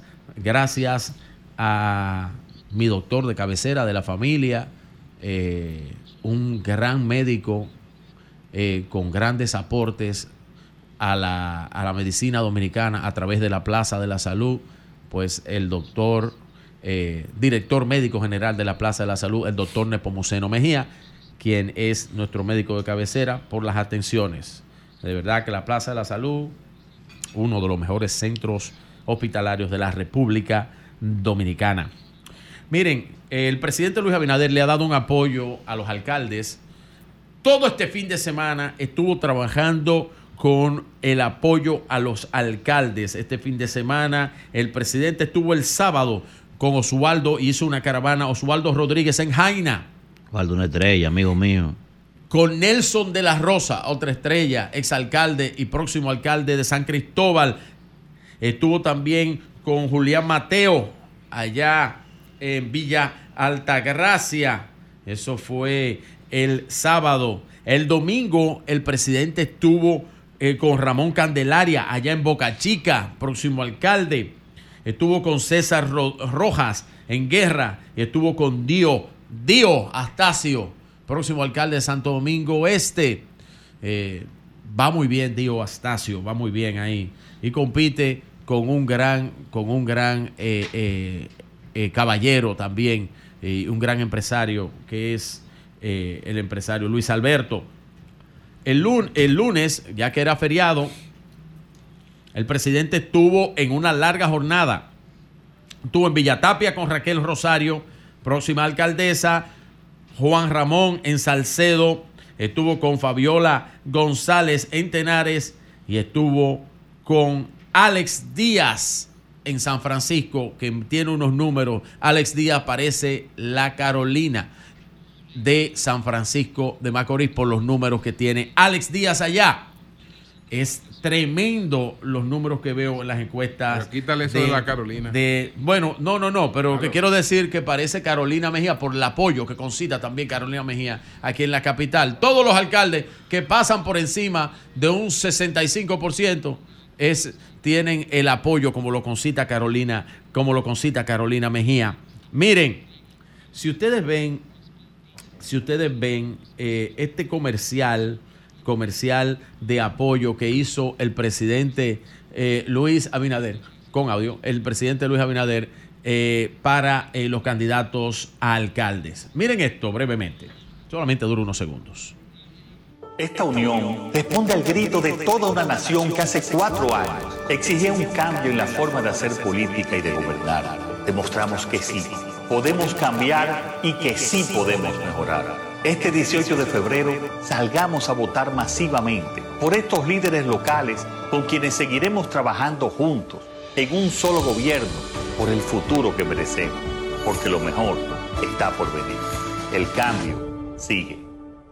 Virgilio, cuando ustedes ahí ven hay eso- una gran ausente. Eh, cuando ustedes ven eso, Carolina Hay varios. Mejía. pero lo explico Hay por qué. Hay varios, pero eso no tiene que ver con eso. El, el video está realizado y Carolina, y tanto Carolina es la secretaria general del partido, aunque Pero es es la alcaldesa. la- Sí, pero, pero es la secretaria general del partido. Un momentito, un momentito, déjame explicarle a María Elena. ver, Muchas gracias. yo no entiendo, cada día entiendo Ca- menos la política. Es la secretaria general del partido. pero es la Lo- para que no se vea, por eso se buscan también los otros alcaldes que necesitan, más porque Carolina tiene una exposición como secretaria general permanente y los números de Carolina también son muy importantes. Es que son los que se están ahogando. Carolina decidió No la ayudé y el equipo decidió darle No un el- Eso es lo que está pero diciendo. un momentito, pero un son los que te momentito. están ahogando. Está bien, está bien. Oye, yo no voy a entrar Ah, en esa eso es lo que tú discusión de explicar, el que está mío. arriba no discute. Yo no estoy en discutir, ¿eh? Ustedes no me van a oír, ustedes no me van a oír peleando en este escenario ya. Porque Ya. el que, el que está ganado no discute. fue, le- le pusieron una el que está ganado no discute. El mensaje Oiga, principal habla de que la unión es por el grito Claro, de una vendrá- población vendrá- que quería un cambio. Sí. En Carolina tú puedes tener una persona con la cual No, se pero, logró el pero, cambio pero ahora María Elena, y María se Elena, seguirán María con más cambios. María Elena, nadie está más comprometido, nadie está más comprometido con el gobierno de Luis Abinader que la alcaldesa del Distrito pero ¿por qué Nacional. no la y es el buque insignia de las alcaldías a nivel nacional. Entonces, que muchas gracias. la gente de mucha- afuera mucha- que defienda a las mujeres mucha- del muchas PRM, gracias. En un momento es que- dado a es Farid que es el, que es el no, que es el partido que tiene más participación femenina a nivel nacional, donde más femeninas tienen y aspiran a cargos eh, y están dentro del partido. Ayer observé a doña Milagro dando una una charla magistral allá en San Francisco Y nombradas eh, de Macorís. dos ministras de norte. 22. Eh, de los miren, nombrados. miren, sí, Muy eh, gracias por ahí mismo a la alcaldesa Carolina Mejía eh, por el envío de su propuesta de gobierno municipal y eh, por este bello, bello detalle que nos hace llegar a todos aquí, a donde, donde ella le llama su programa, sería? le llama a Sol de la Mañana. Miren, entonces el presidente terminó esa agenda amplia con todos los candidatos eh, eh, de varias zonas del país que los mencioné. Eh, también Ulises Rodríguez estuvo eh, firmando un acuerdo, un acuerdo único, compromiso, con 400 juntas de vecinos en Santiago. Ulises que va muy bien por la candidatura a la alcaldía de Santiago, donde los números del presidente eh, y el trabajo que lleva Dio Astacio le están, le están ayudando bastante. Dame un Pero- no, no, segundito, que tú no quisiste que yo te No, interrumpiera. yo no, yo no. Tú no quisiste que yo te informa- es del- interrumpiera. del mismo y partido cuando que- tú no me dejas que te interrumpa No, y no me yo nada no de Madrid, no hable Yo conmigo. no dije eso, hermano. No hable querido. conmigo. Mira, hay un video ahí que el presidente, David Collado, está como en una esquina con, creo que Sí. Aníbal Díaz que está con él. Y, y se oye como que el presidente le dice, el que tiene que estar ahí es Marte Piantini. ¿Qué fue lo que pasó ahí? Ah, no lo vi ese Está video. aquí, yo se lo Eh, puedo tú mandar. me lo ¿Quiere- mandas para, yo, lo para yo observarlo y después te digo. Pero él le dice, el que yo sí vi, el que yo sí vi ayer fue el gran apoyo que tuvo, porque estuve en San Francisco de Macorís, estuve viendo la marcha caravana de apoyo a Alex, eh, eh, a Alex Díaz en San Francisco de Macorís, una marcha caravana nunca antes vista cuando compartí con los eh, eh, franco-macorizanos que me decían sobre eso. Pero oye, esto sí, yo estaba ayer allá, pude ir, eh, las condiciones ya de estabilidad de mi mamá me dan la mente tranquila para poder hacerlo. Miren, ¿por qué? Y aquí voy a hacer una, una cosita. ¿Por qué es, por qué es que Domingo Contreras ayer, el buen amigo Domingo Contreras, hace estas denuncias que para mí, y discúlpame Domingo, No maltrate a Domingo, eh, que Domingo es amigo nosotros. Domingo, No Domingo lo es un amigo municipalista. Una estrella, hermano. Pero eso, si tú ves, por ser una estrella, es que yo no entiendo por qué Domingo entra en la política de letrina. ¿Entiendes? Es que es una política de letrina. ¿Eh? Eso es una caseta hecha de madera con un hoyo y un techo de zinc para usted defecar. Eso fue lo que usted hizo, Domingo, y discúlpeme. ¿Y por qué yo creo que usted hace eso? Pero esos son un grupo de gente que tiene usted al lado, que le están pidiendo que haga ciertas cosas, que sea más enfático, que sea más duro, porque la patada del ahogado. El pintor cuando se está cayendo. Es el que se está ahogando y se agarra del cable 220. Vamos a ver, y póngame ahí una encuestita que yo hice pública. Y es la encuesta de Dating Corp, una empresa que yo le tengo mucho respeto. Eso es lo que da Carolina Mejía. Cuando esos números son los que provocan esos comentarios de letrina, llenos de estiércol. Porque le dicen que si no ataca a Carolina de forma personal y a su gobierno municipal, esos números, la pela es inminente. No hay forma de atacar el gobierno municipal de Carolina Mejía con disparates y letrina y estiércol que usted le eche. Suelte eso que eso le queda feo, Domingo. Hermano, le está hablando un amigo suyo que le tiene admiración y aprecio. No haga esa porquería. Porque esos números, esos números que usted ve ahí, yo los tengo corroborados. Ese número del 70% de Carolina, yo lo tengo corroborado con dos encuestas hechas por mi propia encuestadora personal. Y se lo puedo mostrar a usted cuando usted quiera, Domingo Contreras. Le puedo mostrar los datos. Le puedo mostrar dónde se hicieron ge- geolocalizadamente las personas entrevistadas. Hasta los audios de las entrevistas los poseo. Y usted no llega a un 30%. Deje de hacer política de letrina. Que ese no es usted, Domingo Contreras. Usted es un técnico. No se lleve de todos esos pendejos que usted tiene al lado. Que lo que quieren es que usted se fuña. Bien, dicho esto, eh, mañana, eh, don Julio, ya voy a terminar, mañana hablo de tratado por el presidente en la semanal, exitosa semanal en San Francisco, donde por primera vez, y yo estuve de acuerdo con eso, el presidente rompió el protocolo de la semanal y ante un periodista local que no sabía que en la semanal no se preguntan temas políticos, le hizo una pregunta que si él pensaba que si Leonel y Danilo se iban a unir y el presidente dijo lo que dijo José Ignacio Paliza, que le dijo, bueno, ellos están bien unidos, yo lo veo bien unidos, bien unidos como ellos están. De hecho, eh, dijo José Ignacio, y se refiere a José Ignacio Paliza, que ellos van a estar muy bien unidos, eh, eh, que tanto así que van a llevar un solo candidato presidencial después de las elecciones de febrero. Van a quedar tan mal que van a llevar un solo candidato presidencial, dijo el presidente para cerrar la semanal de San Francisco, que mañana voy a tratar los datos que dio. Para finalizar, ponme un videito ahí. Atención, María Elena Núñez, para ver qué te merece ¿Por qué este María Elena? videíto ahí Bien, ¿por qué de Santo? Domingo Este. Pero ¿y por qué a ¿Qué María te merece eso? Mira, mira, eso. Yo no, no quiero emitir ninguna opinión con respecto a eso, pero ese videito, mira ese videito. ¿Sabes quién es ese? Leonel Fernández. ¿Tú conoces a eso? Julio Romero. Julio Romero. Mira cómo le levanta la mano con ánimo.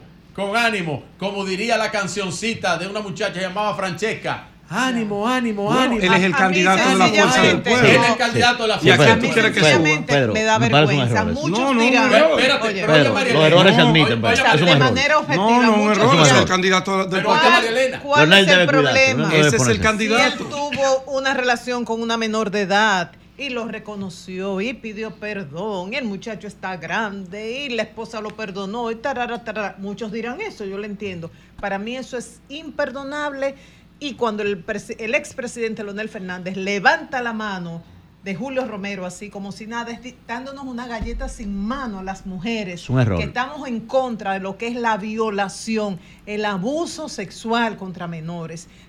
Yo sé que en los partidos, porque a mí me lo han dicho, mira, nosotros no le podemos impedir a nadie que. No, no, no, no. Ahí hay algo, hay algo que se llama indelicadeza. Eso es una indelicadeza y un irrespeto hacia las mujeres. Pero sí quieren nuestro voto porque somos más del 50%. No, hombre. Eh, dicho esto, no tengo más nada que agregar, maestro. Cambio fuera. Son 106.5.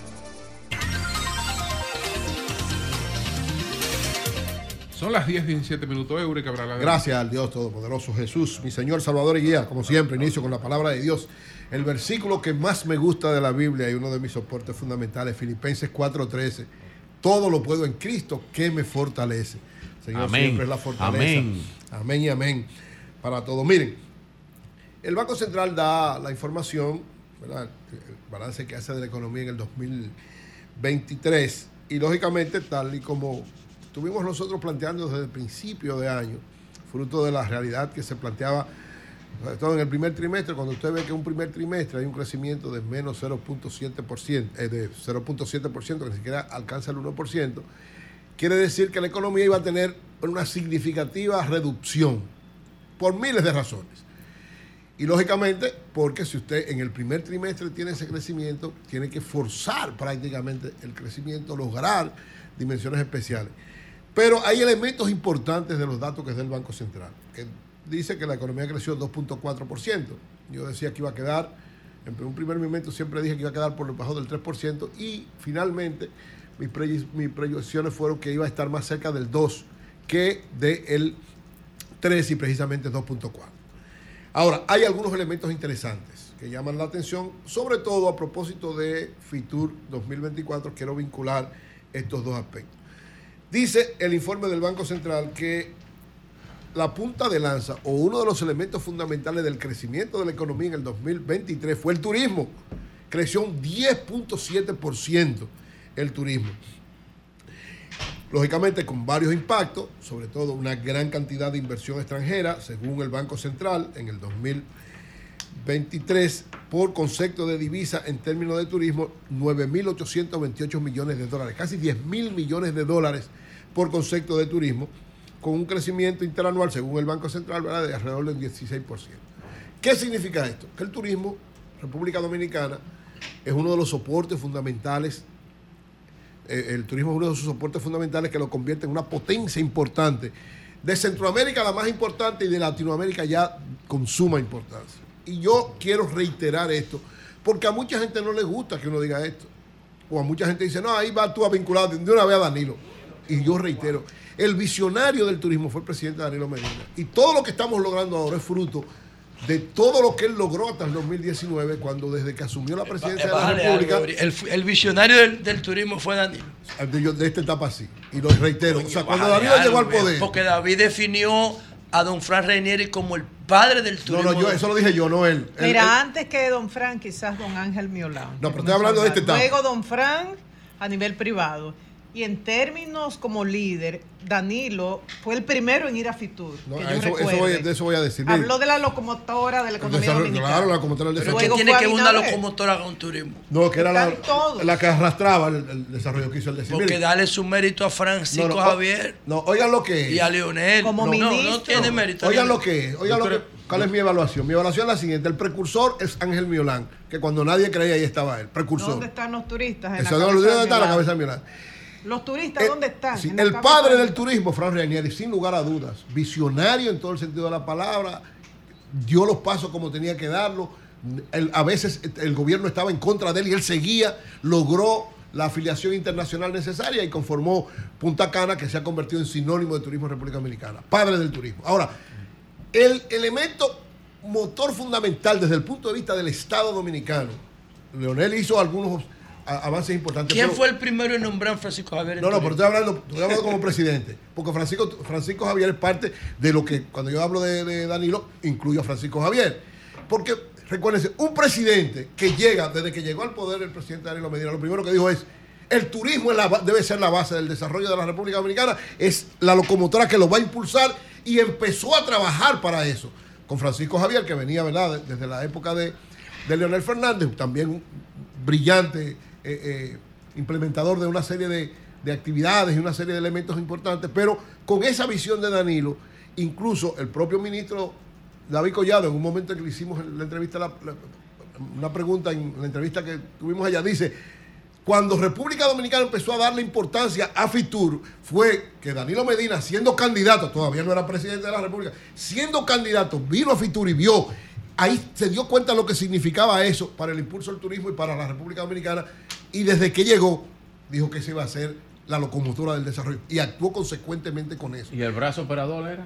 Francisco Javier Ah, García. bueno. Es decir, esa mutual. Mejoría, pronta No, hay mejoría que para sa- hay que Francisco. sacarse No, no, está de cucharita. una condición gripal Ah, en última esa, esa mutual, Mejoría para o sea, ese trabajo extraordinario desarrollado por ellos es lo que logra que, a, a pesar, ¿verdad?, que en el 2020 tuvimos la pandemia del coronavirus, hasta el 2019 un empuje extraordinario, una participación importante de la República Sí, pero también que hay se que, darle, concretiza. hay que darle mérito.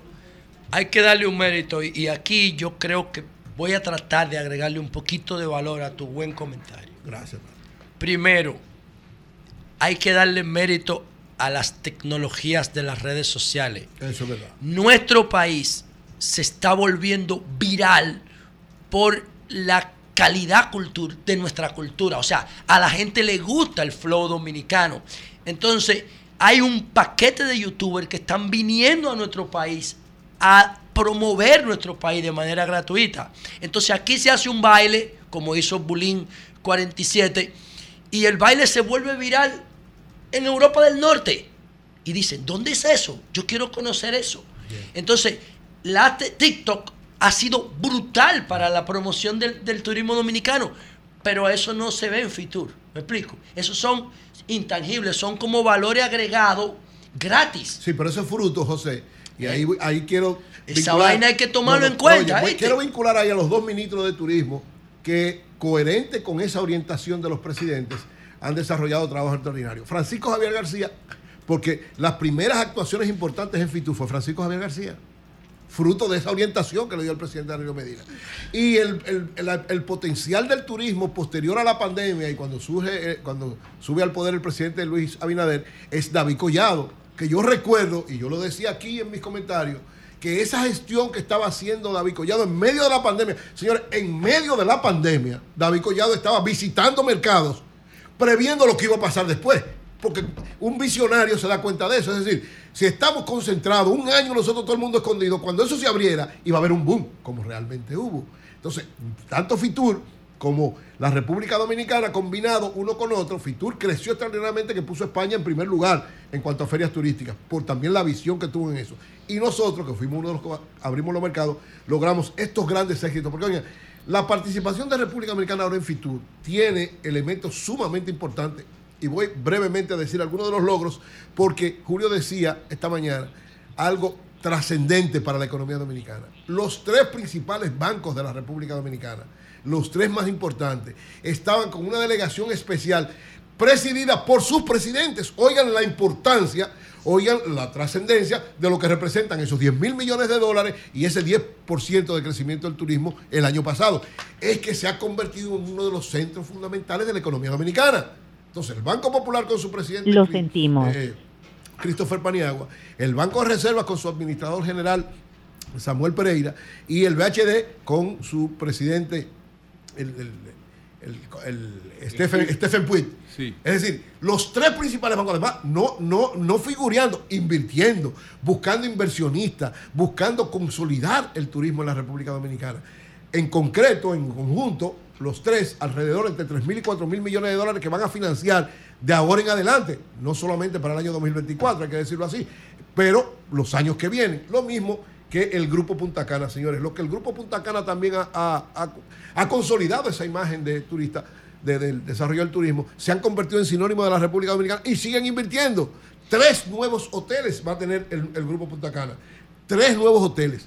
Uno en, en, en Miches, que se ha convertido en el elemento fundamental del turismo en este momento. Uno en Ubero Alto y uno en Puerto Plata. Que al parecer, los tres destinos, los tres nuevos destinos que se, y que se consolidaron ahí, Puerto Plata, ratificando Miches como parte del este y Cabo Rojo Pedernales. Es decir, lo que hizo la República Dominicana fue consolidar y expander de manera extraordinaria su fortaleza del turismo, su visión de lo que eso implica y lógicamente lo que eso representa como parte de la economía dominicana.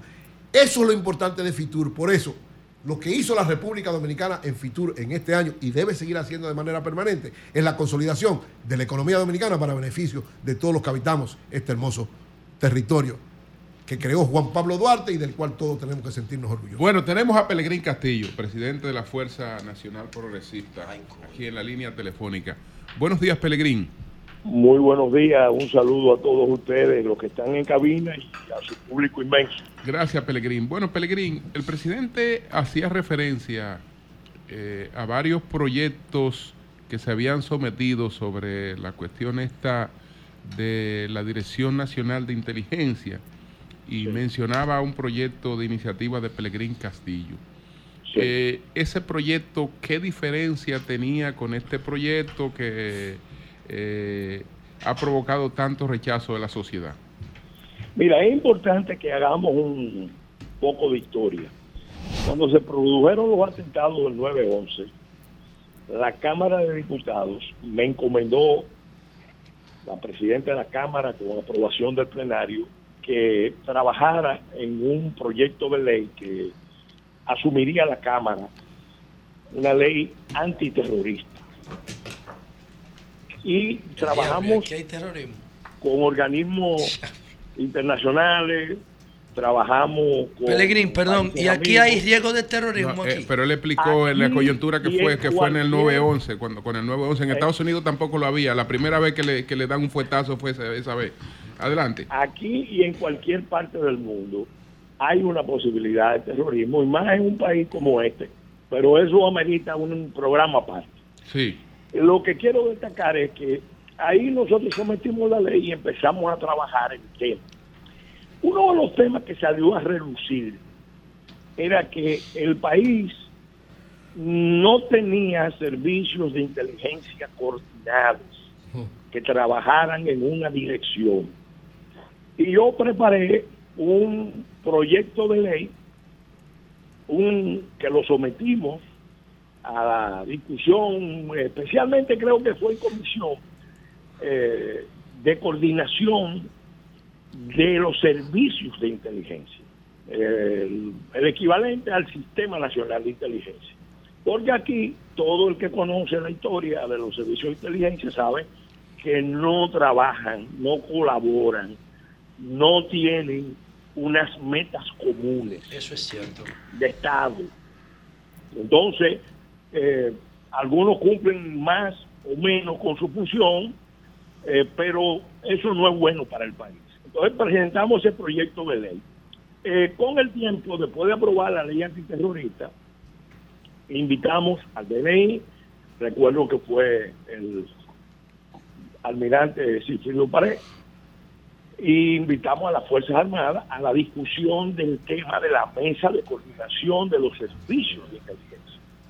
Y entonces, en esa discusión, ellos reconocieron que realmente era necesario, eso estoy hablando antes de la reforma constitucional, que era necesario que se trabajara en esa nueva realidad porque había que fortalecer institucionalmente los servicios de inteligencia que existen, pero sin la regulación de vida.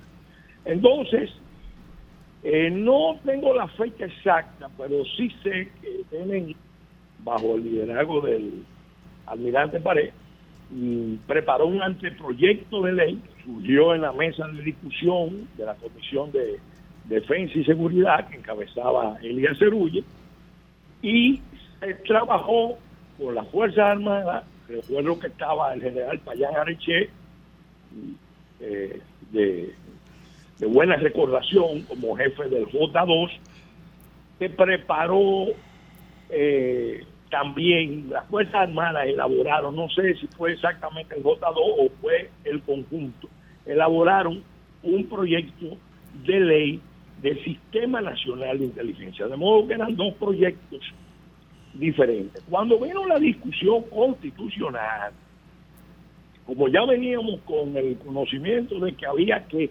fortalecer la inteligencia del país para anticiparnos a las situaciones de riesgo que pueden surgir de peligro, de amenaza, no solamente de terrorismo, porque hay una cantidad de situaciones, por ejemplo, el crimen transnacional tiene capacidad de desestabilizar un Estado. Y se está viendo ahora en Ecuador. Entonces, como existe esa situación, entonces en la Constitución, a propuesta nuestra, se estableció que los sistemas de inteligencia debían estar regulados por ley. Ahora mismo eh, tienen- una, bueno, ahora antes de la aprobación de esta ley, tienen una regulación, tenían una regulación muy laxa, muy difusa, muy poco eh, conocida, eh, descoordinados, incluso, lo digo, lo, lo cito como experiencia personal.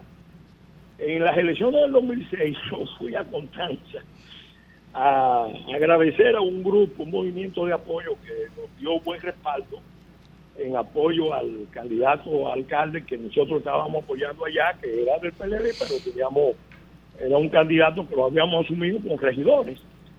Y resulta cuando fuimos a la reunión y le pedimos al grupo que nos apoyó, la mayoría eran jóvenes, oigan esto, que queríamos nosotros involucrarnos en proyectos de apoyo, de desarrollo a Constanza, y teníamos una serie de ideas en materia energética, en materia hídrica, etcétera, etcétera. ¿Tú sabes qué fue lo, ustedes saben qué fue lo que nos di- pidieron la mayoría de los que estaban ahí? Que le consiguiéramos tarjetas del DNI. Se atrevieron a plantearnos que le consiguiéramos tarjeta de la Sí, Dirección que ustedes lo engancharan al de DNI. control de. Así es. A mí me pedían nosotros- muchísimo eso en el Congreso. Y nosotros le dijimos claramente, miren, eh, rotundamente no. Nosotros lo podemos a- apoyar como grupo para hacer las obras estas que la comunidad necesita, pero no es verdad que nosotros vamos a promover. Eh, entonces, fíjate qué pasó. Yo le pregunté a ellos por qué. Y, y ¿saben lo que me dijeron? Eso nosotros lo necesitamos porque tenemos que defendernos de las autoridades policiales o militares. Y, un y una tarjeta del DNI no defiende. Obviamente uno sabe más que eso. Uno sabe que eso se usa para muchas diabluras. La primera diligencia que hizo Figueroa Agosto aquí, cuando vino en el 2002, recuérdenlo, fue ir a la Dirección Nacional de Investigaciones, DNI, y conseguir no cualquier tarjetita, una tarjeta con acceso al más alto nivel. Así es, le dieron una. Y, y, y Pelegrín, Sí. eh, ¿cómo se llama el que canta este, cosa de flamenco? El Cigala. En una, en una entrevista en España, en el, en el periódico allá, en un programa de televisión, dijo: República Dominicana es un país maravilloso. Yo llegué, me dieron una residencia y soy policía. El tipo tenía un carnet del DNI también. El Cigala. Pero, pero tener. Es una locura, es un relajo. Es una situación gravísima. Sí. Miren, ahora mismo hay miles de dominicanos que tienen tarjetica del DNI. Pelegrín, Pelegrín, y no ¿cuál es ahora, viene de atrás. Pero Soto no está de acuerdo con ¿cuál- eso. ¿no? cuál es- cuál es- Entonces. ¿cuál es, cuál es, eh, el tema? En Sí. 14 años nunca se aprobó la ley. Ok. Se estuvo discutiendo allá en la Cámara. Cuando yo salí, eso quedaba en discusión como dos leyes separadas y parece que al final decidieron hacer lo que es usual allá, se juntan los proyectos y se elabora una sola ley. Personalmente, nosotros lo hemos dicho, se necesita la ley porque lo manda la Constitución. Ahora, la ley que se aprobó, y nosotros fuimos de los primeros que dijimos, así no, eh, tiene una serie de brechas, tiene una serie de fallas, tiene una serie de debilidades, y la Fuerza Nacional Progresista, que ha estado involucrada en estos temas, está trabajando un anteproyecto de ley y esperamos en el curso del día de mañana o próximo día someterlo a los bloques. Le vamos a llevar al presidente de la Cámara de Diputados, al presidente del Senado, a todos los partidos. La propuesta nuestra a partir de la interpretación que tenemos de y no y miren no solamente el tema de las garantías eh, de los ciudadanos y las libertades fundamentales no eso es un aspecto importante pero hay muchos aspectos institucionales en el diseño de esa ley que no son aceptables si queremos servicio de inteligencia al servicio del Estado mm, tenemos necesariamente que producir una serie de cambios importantes y eso lo vamos a proponer en los próximos días. Ustedes José. van a tener oportunidad de conocerlo. Por otro lado, eh, Pelegrín, Sí. tú eres el autor de la de- principal de la ley 139 de 1997 que establece el, el traslado de los días feriados. Hay unos cuantos días que no se mueven. El de Duarte, que para mí es uno de los principales, se mueve. Pero el día de Corpus Christi no se mueve. El día de la Virgen de la Altagracia no se mueve. El día de la Constitución no se mueve. El 27 de febrero creo que no se mueve tampoco. Entonces, cada día le cuesta al país, en términos de productividad, que no se mueve, eh, cada día le cuesta 420 millones de dólares cada día que, que queden atrapados entre semanas, o se hace puente o disminuye la productividad. Tú que tienes tan buenos vínculos con la Iglesia Católica, ¿habría forma de profundizar esta reforma que tú iniciaste para que todos los días no, eh, de fiesta se muevan para el próximo lunes y nosotros Bueno, poder mira. consolidar la economía y consolidar la- los fines de semana largos? Mira, José, te oí y comparto tu preocupación, pero voy a hacer una precisión. Vamos a Eh, ver. Hay días, eso fue una ley eh, en cierta manera de compromiso, porque había sectores que no querían que se moviera ningún día. Había sectores que querían que se movieran ciertos días. Y recuerdo que cuando se discutió el tema de, la, los eh, días religiosos, eh, en realidad eh, se, yo consulté con el doctor Santana Marcano, el cardenal no estaba en el país, consulté con el cardenal Santana. Don Álvaro decía que ese era el mayor intelectual de la Iglesia Católica. No, no, y, y un doctor, presidente del Tribunal de Justicia eh, eh, Canónico del país.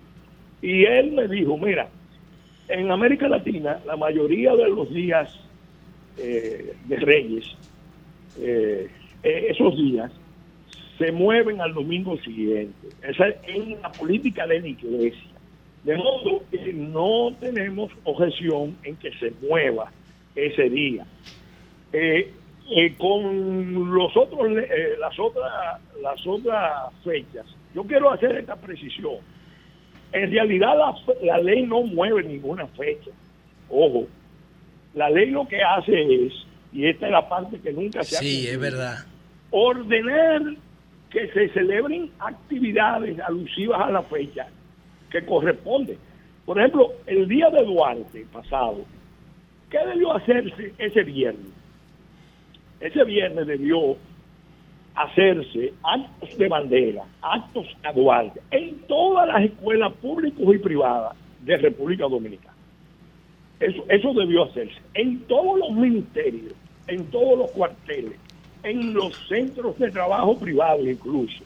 Actos breves, significativos, donde se reúne el personal, se levanta la bandera, se canta el himno dominicano, el himno a Duarte, se dicen unas palabras, se citan algunos pensamientos y ya se cumple. Entonces, ¿qué hubiera pasado si no existiera la ley el viernes pasado? Óigame, lo que hubiera pasado era que el fin de semana largo, que iban a tomar el viernes, sábado y domingo, pero nadie iba a celebrar como se tiene que celebrar, porque es con la memoria que tú celebras. Tú celebras los hechos, tú celebras las ideas, se, se celebra la gesta. Si la gente está en la playa o en su casa, no van a celebrar nada. Entonces, eso es lo que nosotros pedimos. Ahora, ¿qué es? esa ley tiene que reformularse para incluir fechas y para organizar un mecanismo que realmente permita eso que tú dices, de aumentar el número de días, pero que al mismo tiempo eso no implique que se celebre Claro que como no. se tiene que celebrar Claro. Inclusive se puede celebrar mejor, Pelegrín, porque se le puede crear incentivos pre- en el presupuesto para esas celebraciones. Por ejemplo, invertir en que el Día de Duarte se, se, se- se inaugure una serie eh, tipo Netflix, por ejemplo, presupuesto para eso o para la Virgen. Porque el tú día vas... del trabajo, eso, eh, eh, eh, José, mira, el día del trabajo era una propuesta que yo llevé a la Cámara cuando se estaba discutiendo el tema. Es un día donde se tiene que entregar el Premio Nacional del Trabajo. Yo estoy de acuerdo con eso. Y, y en todas las en, Bueno. en todas las empresas del país se tiene que hacer un, un acto relativo al tema del trabajo. Bien, Doctor. Finalmente, finalmente una pregunta, Pelegrín, aquí. Doctor, su opinión sobre lo que está aconteciendo en este momento en el vecino país, ahí el señor Philip abiertamente generando un estado ¿verdad? de conmoción interna, su visión de cómo debe abordar República Dominicana esta situación que se está dando allí. Mira, eh, nada de lo que está pasando nos sorprende. Yo he dicho y lo reitero aquí, se trata de un crimen internacional de alta inteligencia que se viene cometiendo hace tiempo. Lo podemos eh, seguir, podemos seguir el intercriminis. Y el objetivo último de esa situación que deliberadamente se ha fomentado, incentivado, prolongado, atizado, es detonar una crisis mayor y luego venir como en el 94 con una presión enorme sobre República Dominicana para la apertura de sus fronteras y la apertura de campamentos. Por eso no es una casualidad que el país eh, haya elaborado con fondos del Departamento de Estado en el año 2019 el Instituto Nacional de Migración elaboró el plan de contingencia de flujos masivos de migrantes. Búsquenlo ahora y léanlo ahora. Y no es una casualidad que el acuerdo de pre-checking haya sido reformulado y se le haya agregado un anexo donde pone la política de refugio y de tutela de República Dominicana bajo el control de Estados Unidos y de los organismos internacionales. Entonces, ¿qué debe hacer el país? Tú me preguntas. Mira, yo he dicho que esto no es un problema ni de un gobierno, ni de un partido, ni de un sector. Esta es una causa nacional. Es una causa del pueblo dominicano. Porque lo que está en juego con esta crisis es la existencia misma del Estado. Estos grupos, y pudiéramos hacer un programa detallado, Sí. esa crisis la están atizando, van a provocar incidentes en la frontera, probablemente también en otros puntos del territorio nacional, están en condiciones para generar el escenario de una intervención humanitaria. Acuérdense que en el año 1915 se produjo en el marco de la guerra mundial una primera intervención en Haití. Ahí se mató el presidente, Guyen en las calles, después de sacarlo de la embajada de Francia. El Bilbron. Eh, se mataron los presos políticos en la penitenciaría de Puerto Príncipe. Bilbron del Ame. Tremenda. Y los norteamericanos intervinieron. ¿Cuál- ¿Qué era lo que estaba en el fondo de esa contradicción? El pleito entre Estados Unidos y Alemania. En- y Estados Unidos preparándose para la guerra y preparando el control del Caribe para tener mayor seguridad sobre el canal. Inmediatamente después, los mismos norteamericanos, de una manera u otra, se fueron involucrando en atizar las contradicciones internas en República Dominicana o en aprovecharlas para forzar la crisis aquí y con esa crisis facilitar la intervención. Entonces Bien. ahí apareció Desiderio Arias, que Dio el pretexto. eh, que se conoce y, que se- y los americanos lo cal- calificaban como un agente alemán. Sí. Y era el ministro de guerra, óigame, el ministro de guerra del gobierno del presidente Jiménez. Entonces, aprendamos de la historia. Ahora mismo, la unidad nacional, más allá de los partidos, Y era un hombre de valor, pero lo único que hizo fue preguntar por dónde vienen los Yankees y cogió por otro lado. Cuidado. Lo cierto es, lo cierto es que fue un Todo el mundo creía que era para pelear por los Yankees, fue para correr. Para que no un hombre, mira, era un hombre de valor, pero Pues, la bueno, verdad, ahí no lo demostró, no. A, a la hora de la hora no lo demostró.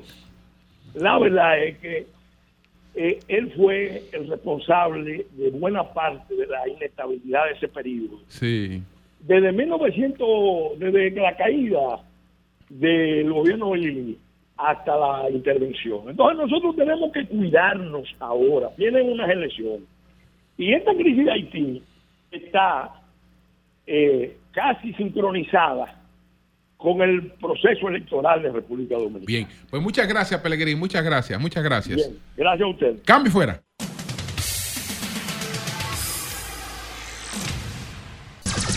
Sol 106.5.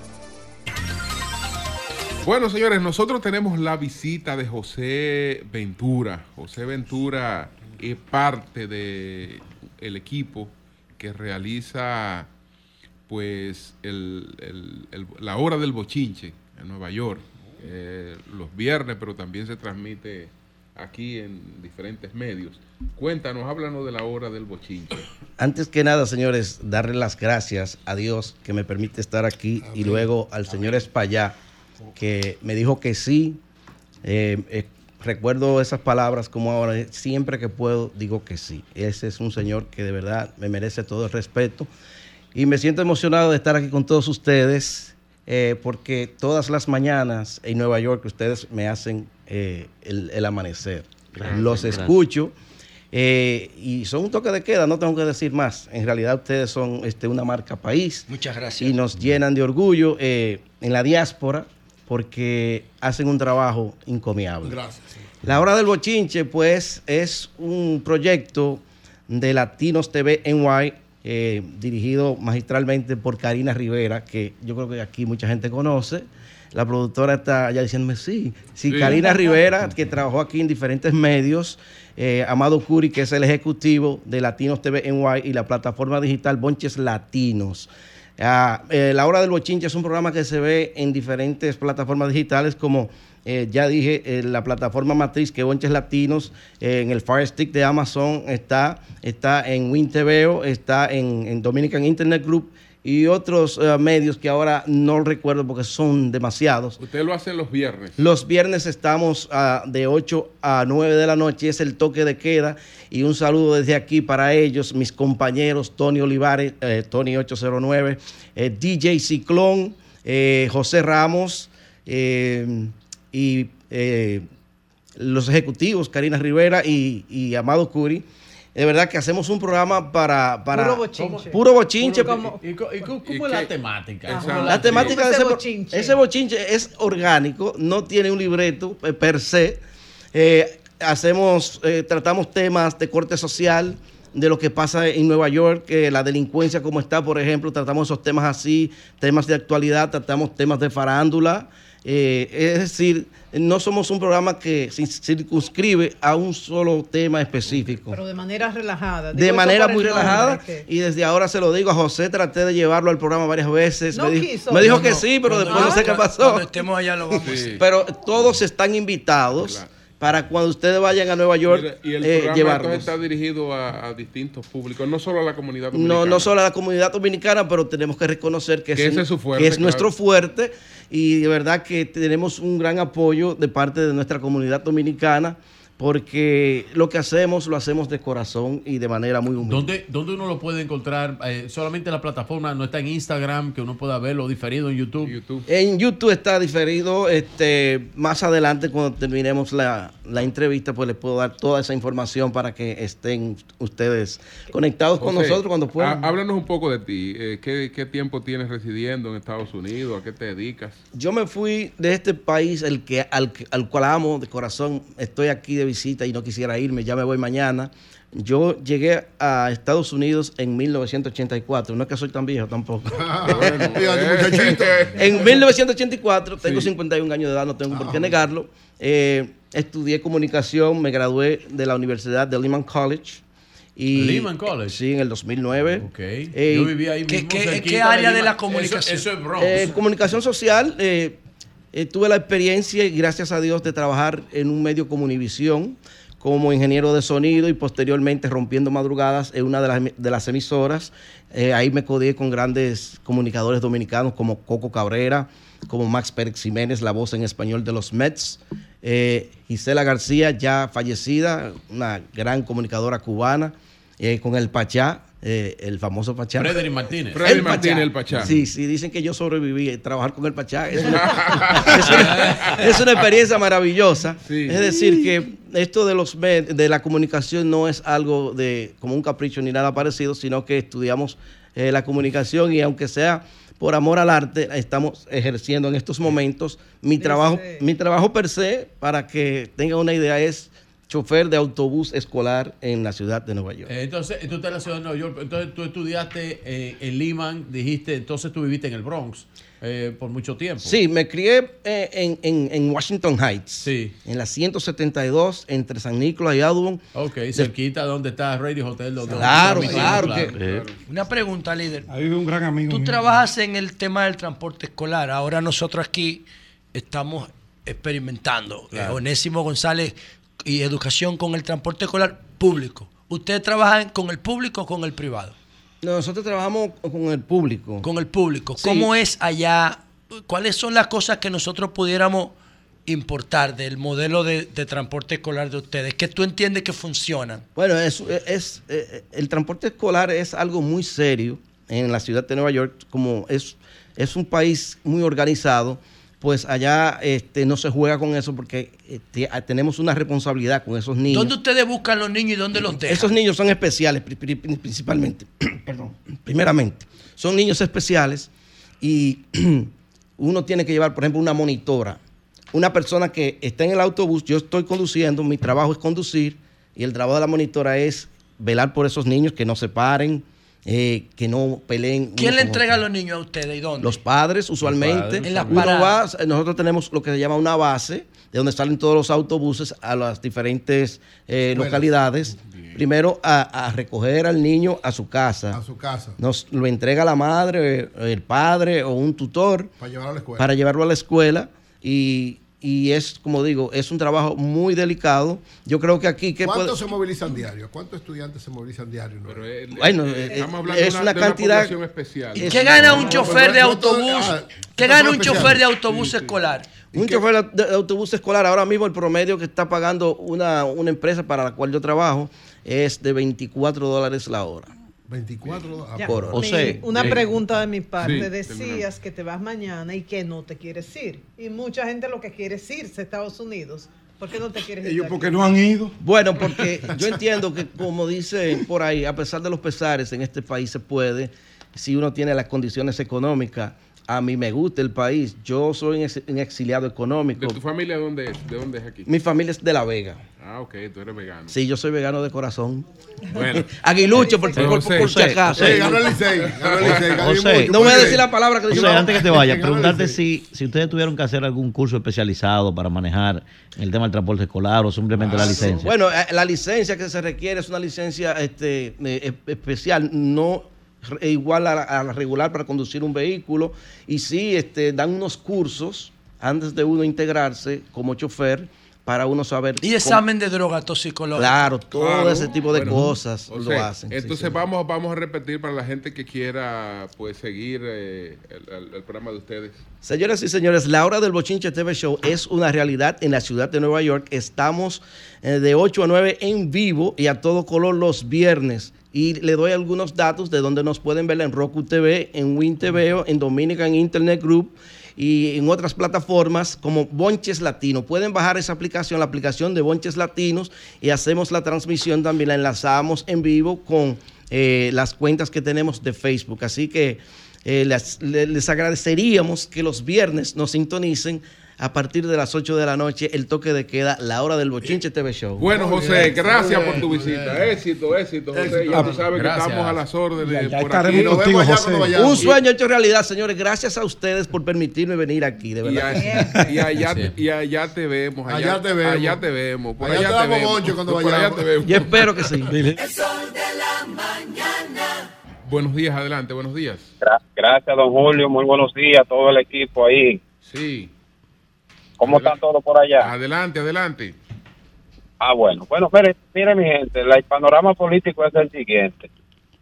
Yo entiendo que, que a Abinader le quedan pocos días en el poder, porque ellos, criti- ellos critican las alianzas, Sí. pero sin embargo están, están ¿En tratando base de a qué tú dices negociar. eso, mijo? Están tratando de negociar hasta con Rafi Trujillo, porque ellos quieren que todo el mundo... eh, pues por eso es la ley.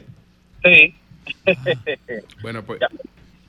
Gracias. Buenos días, adelante. Con esa argumentación, Buenos eso, días. Buenos días, eso y un equipo, buenos sueño días. en lugar 15. Buenos días. Buen día, don Julio. Adelante. La semana pasada, como usted estaba en futuro, usted dijo, yo no sé en su país qué hora es. ¿Y Sí. ahora? ¿Qué hora es? Ya que usted está aquí. Son, las son las 11. y Son las minutos. 11. ¿Qué tú querías? ¿Qué tú querías? ¿Qué tú querías? Buenos días, buenos días, adelante. Yo no Todo ese equipo, ese elenco. Adelante, adelante. Merán de aquí, de los guaricanos. Adelante, Sí. Merán. Julio, ¿me escucha? Sí. no, Adelante. para decirte, Julio, que la parte legislativa aquí en Santo Domingo Norte eh, ha hecho muy poca cosa aquí. O sea, tienen que focalizarse en los problemas que tenemos aquí en Santo Domingo Norte y no dejarle todo, de toda para carga al alcalde de Santo Domingo Norte. Vamos a trabajar todo. Atención Eh, al ministro de Educación. La escuela José Borda Valdés en Los Ángeles Peralejos, después de un fin de semana largo, o sea, los muchachos desde el jueves no cogen clase y hoy que debieron entrar no entraron porque el CONAPE tenía una actividad ahí repartiendo CONAPE? carnet, Eso es la solidaridad Consejo Nacional y cosas de esas. Atención, ministro de Educación, mírelo ahí. No podían buscar otra hora que no haya que suspender la docencia en la escuela José Borda Valdés en Los Ángeles Peralejos. Tenían que hacerla a la hora que los muchachos deben estar tomando clases después que tienen cuatro días sin tomar un lapicero en su mano. Pero por favor, caramba. Bien. Buenos días. Buenos días. Buen día, buen día Julio y a todos los demás. Adelante. Los demás somos José. Adelante. Los demás, adelante. los demás somos demás de los demás. Julio. Adelante. Eh, yo te voy a decir una cosa. Este, tú, tú te das, cu- no sé si tú te has dado cuenta que todas las encuestas que si quieren a Luis Abinader, ¿verdad? Como presidente dan un 64% que no. Entonces, yo creo que, que no lo quieren. Que el pueblo Lo que no pasa es que quiere. tú la estás leyendo al revés. la gente. Cámbiala, Oye. Oye, óyeme. Que la tasa de rechazo es un Entonces, 26. Entonces, Julio, yo creo que cuando Virgilio dice que el PRM tiene un un un 65%, un 70, un 80, un 90. es que es que ve al contrario, pero no se pone los lentes. Yo no sé, Julio, ¿dónde podrán la dónde pondrán la cara? Por- eh, primero eh, Virgilio Félix y segundo José Lalu, que da lástima. que Trae, trae 100 mil pesos para que me lo gane, ven. Bien. Trae Buenos 100 días, mil pesos. Eh, Yo creía Buenos que, días. yo creía que los viernes que traíamos chiste aquí. Buenos días. Sí, buenos días. Adelante. Eh, habla Merky del ensanche La Fe. Adelante. Ahora los ciudadanos debemos fijarnos por quienes debemos votar especialmente para las elecciones congresio- Sí. con- congresuales y municipales. Porque aquí en este país se filtran muchos, muchos mafiosos capos que uno tiene que decirle de que honorable diputado, u honorable senador. Entonces tenemos que buscar gente como, por ejemplo, este muchacho que está ahí trabajando, un muchacho decente, y otras personas que tengan el criterio de él. A Pedro, como él. A, dice. Pe- a Pedro Jiménez, sí.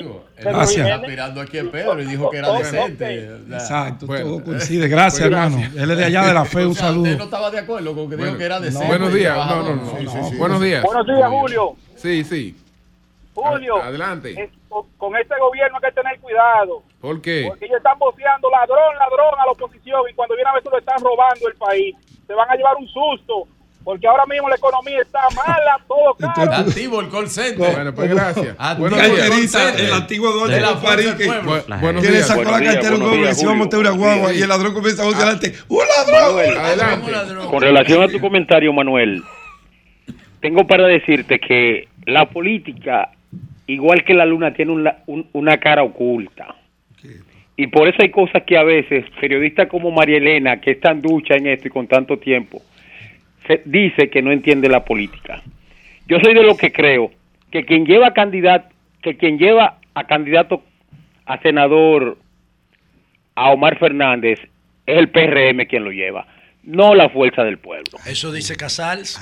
Bueno. Es el PRM y, y por los hechos acontecidos eh, hermano, y por los pronunciamientos de Lionel, tú vas a darle seguimiento y te vas a dar cuenta que quien, quien está llevando y aupando principalmente a Omar es el PRM. Por la forma Bueno. tan tollosa como Pues, manejaron el proceso interno, es por eso que lo impulsaron sin querer. Bueno, señores, gracias. Cambio y fuera.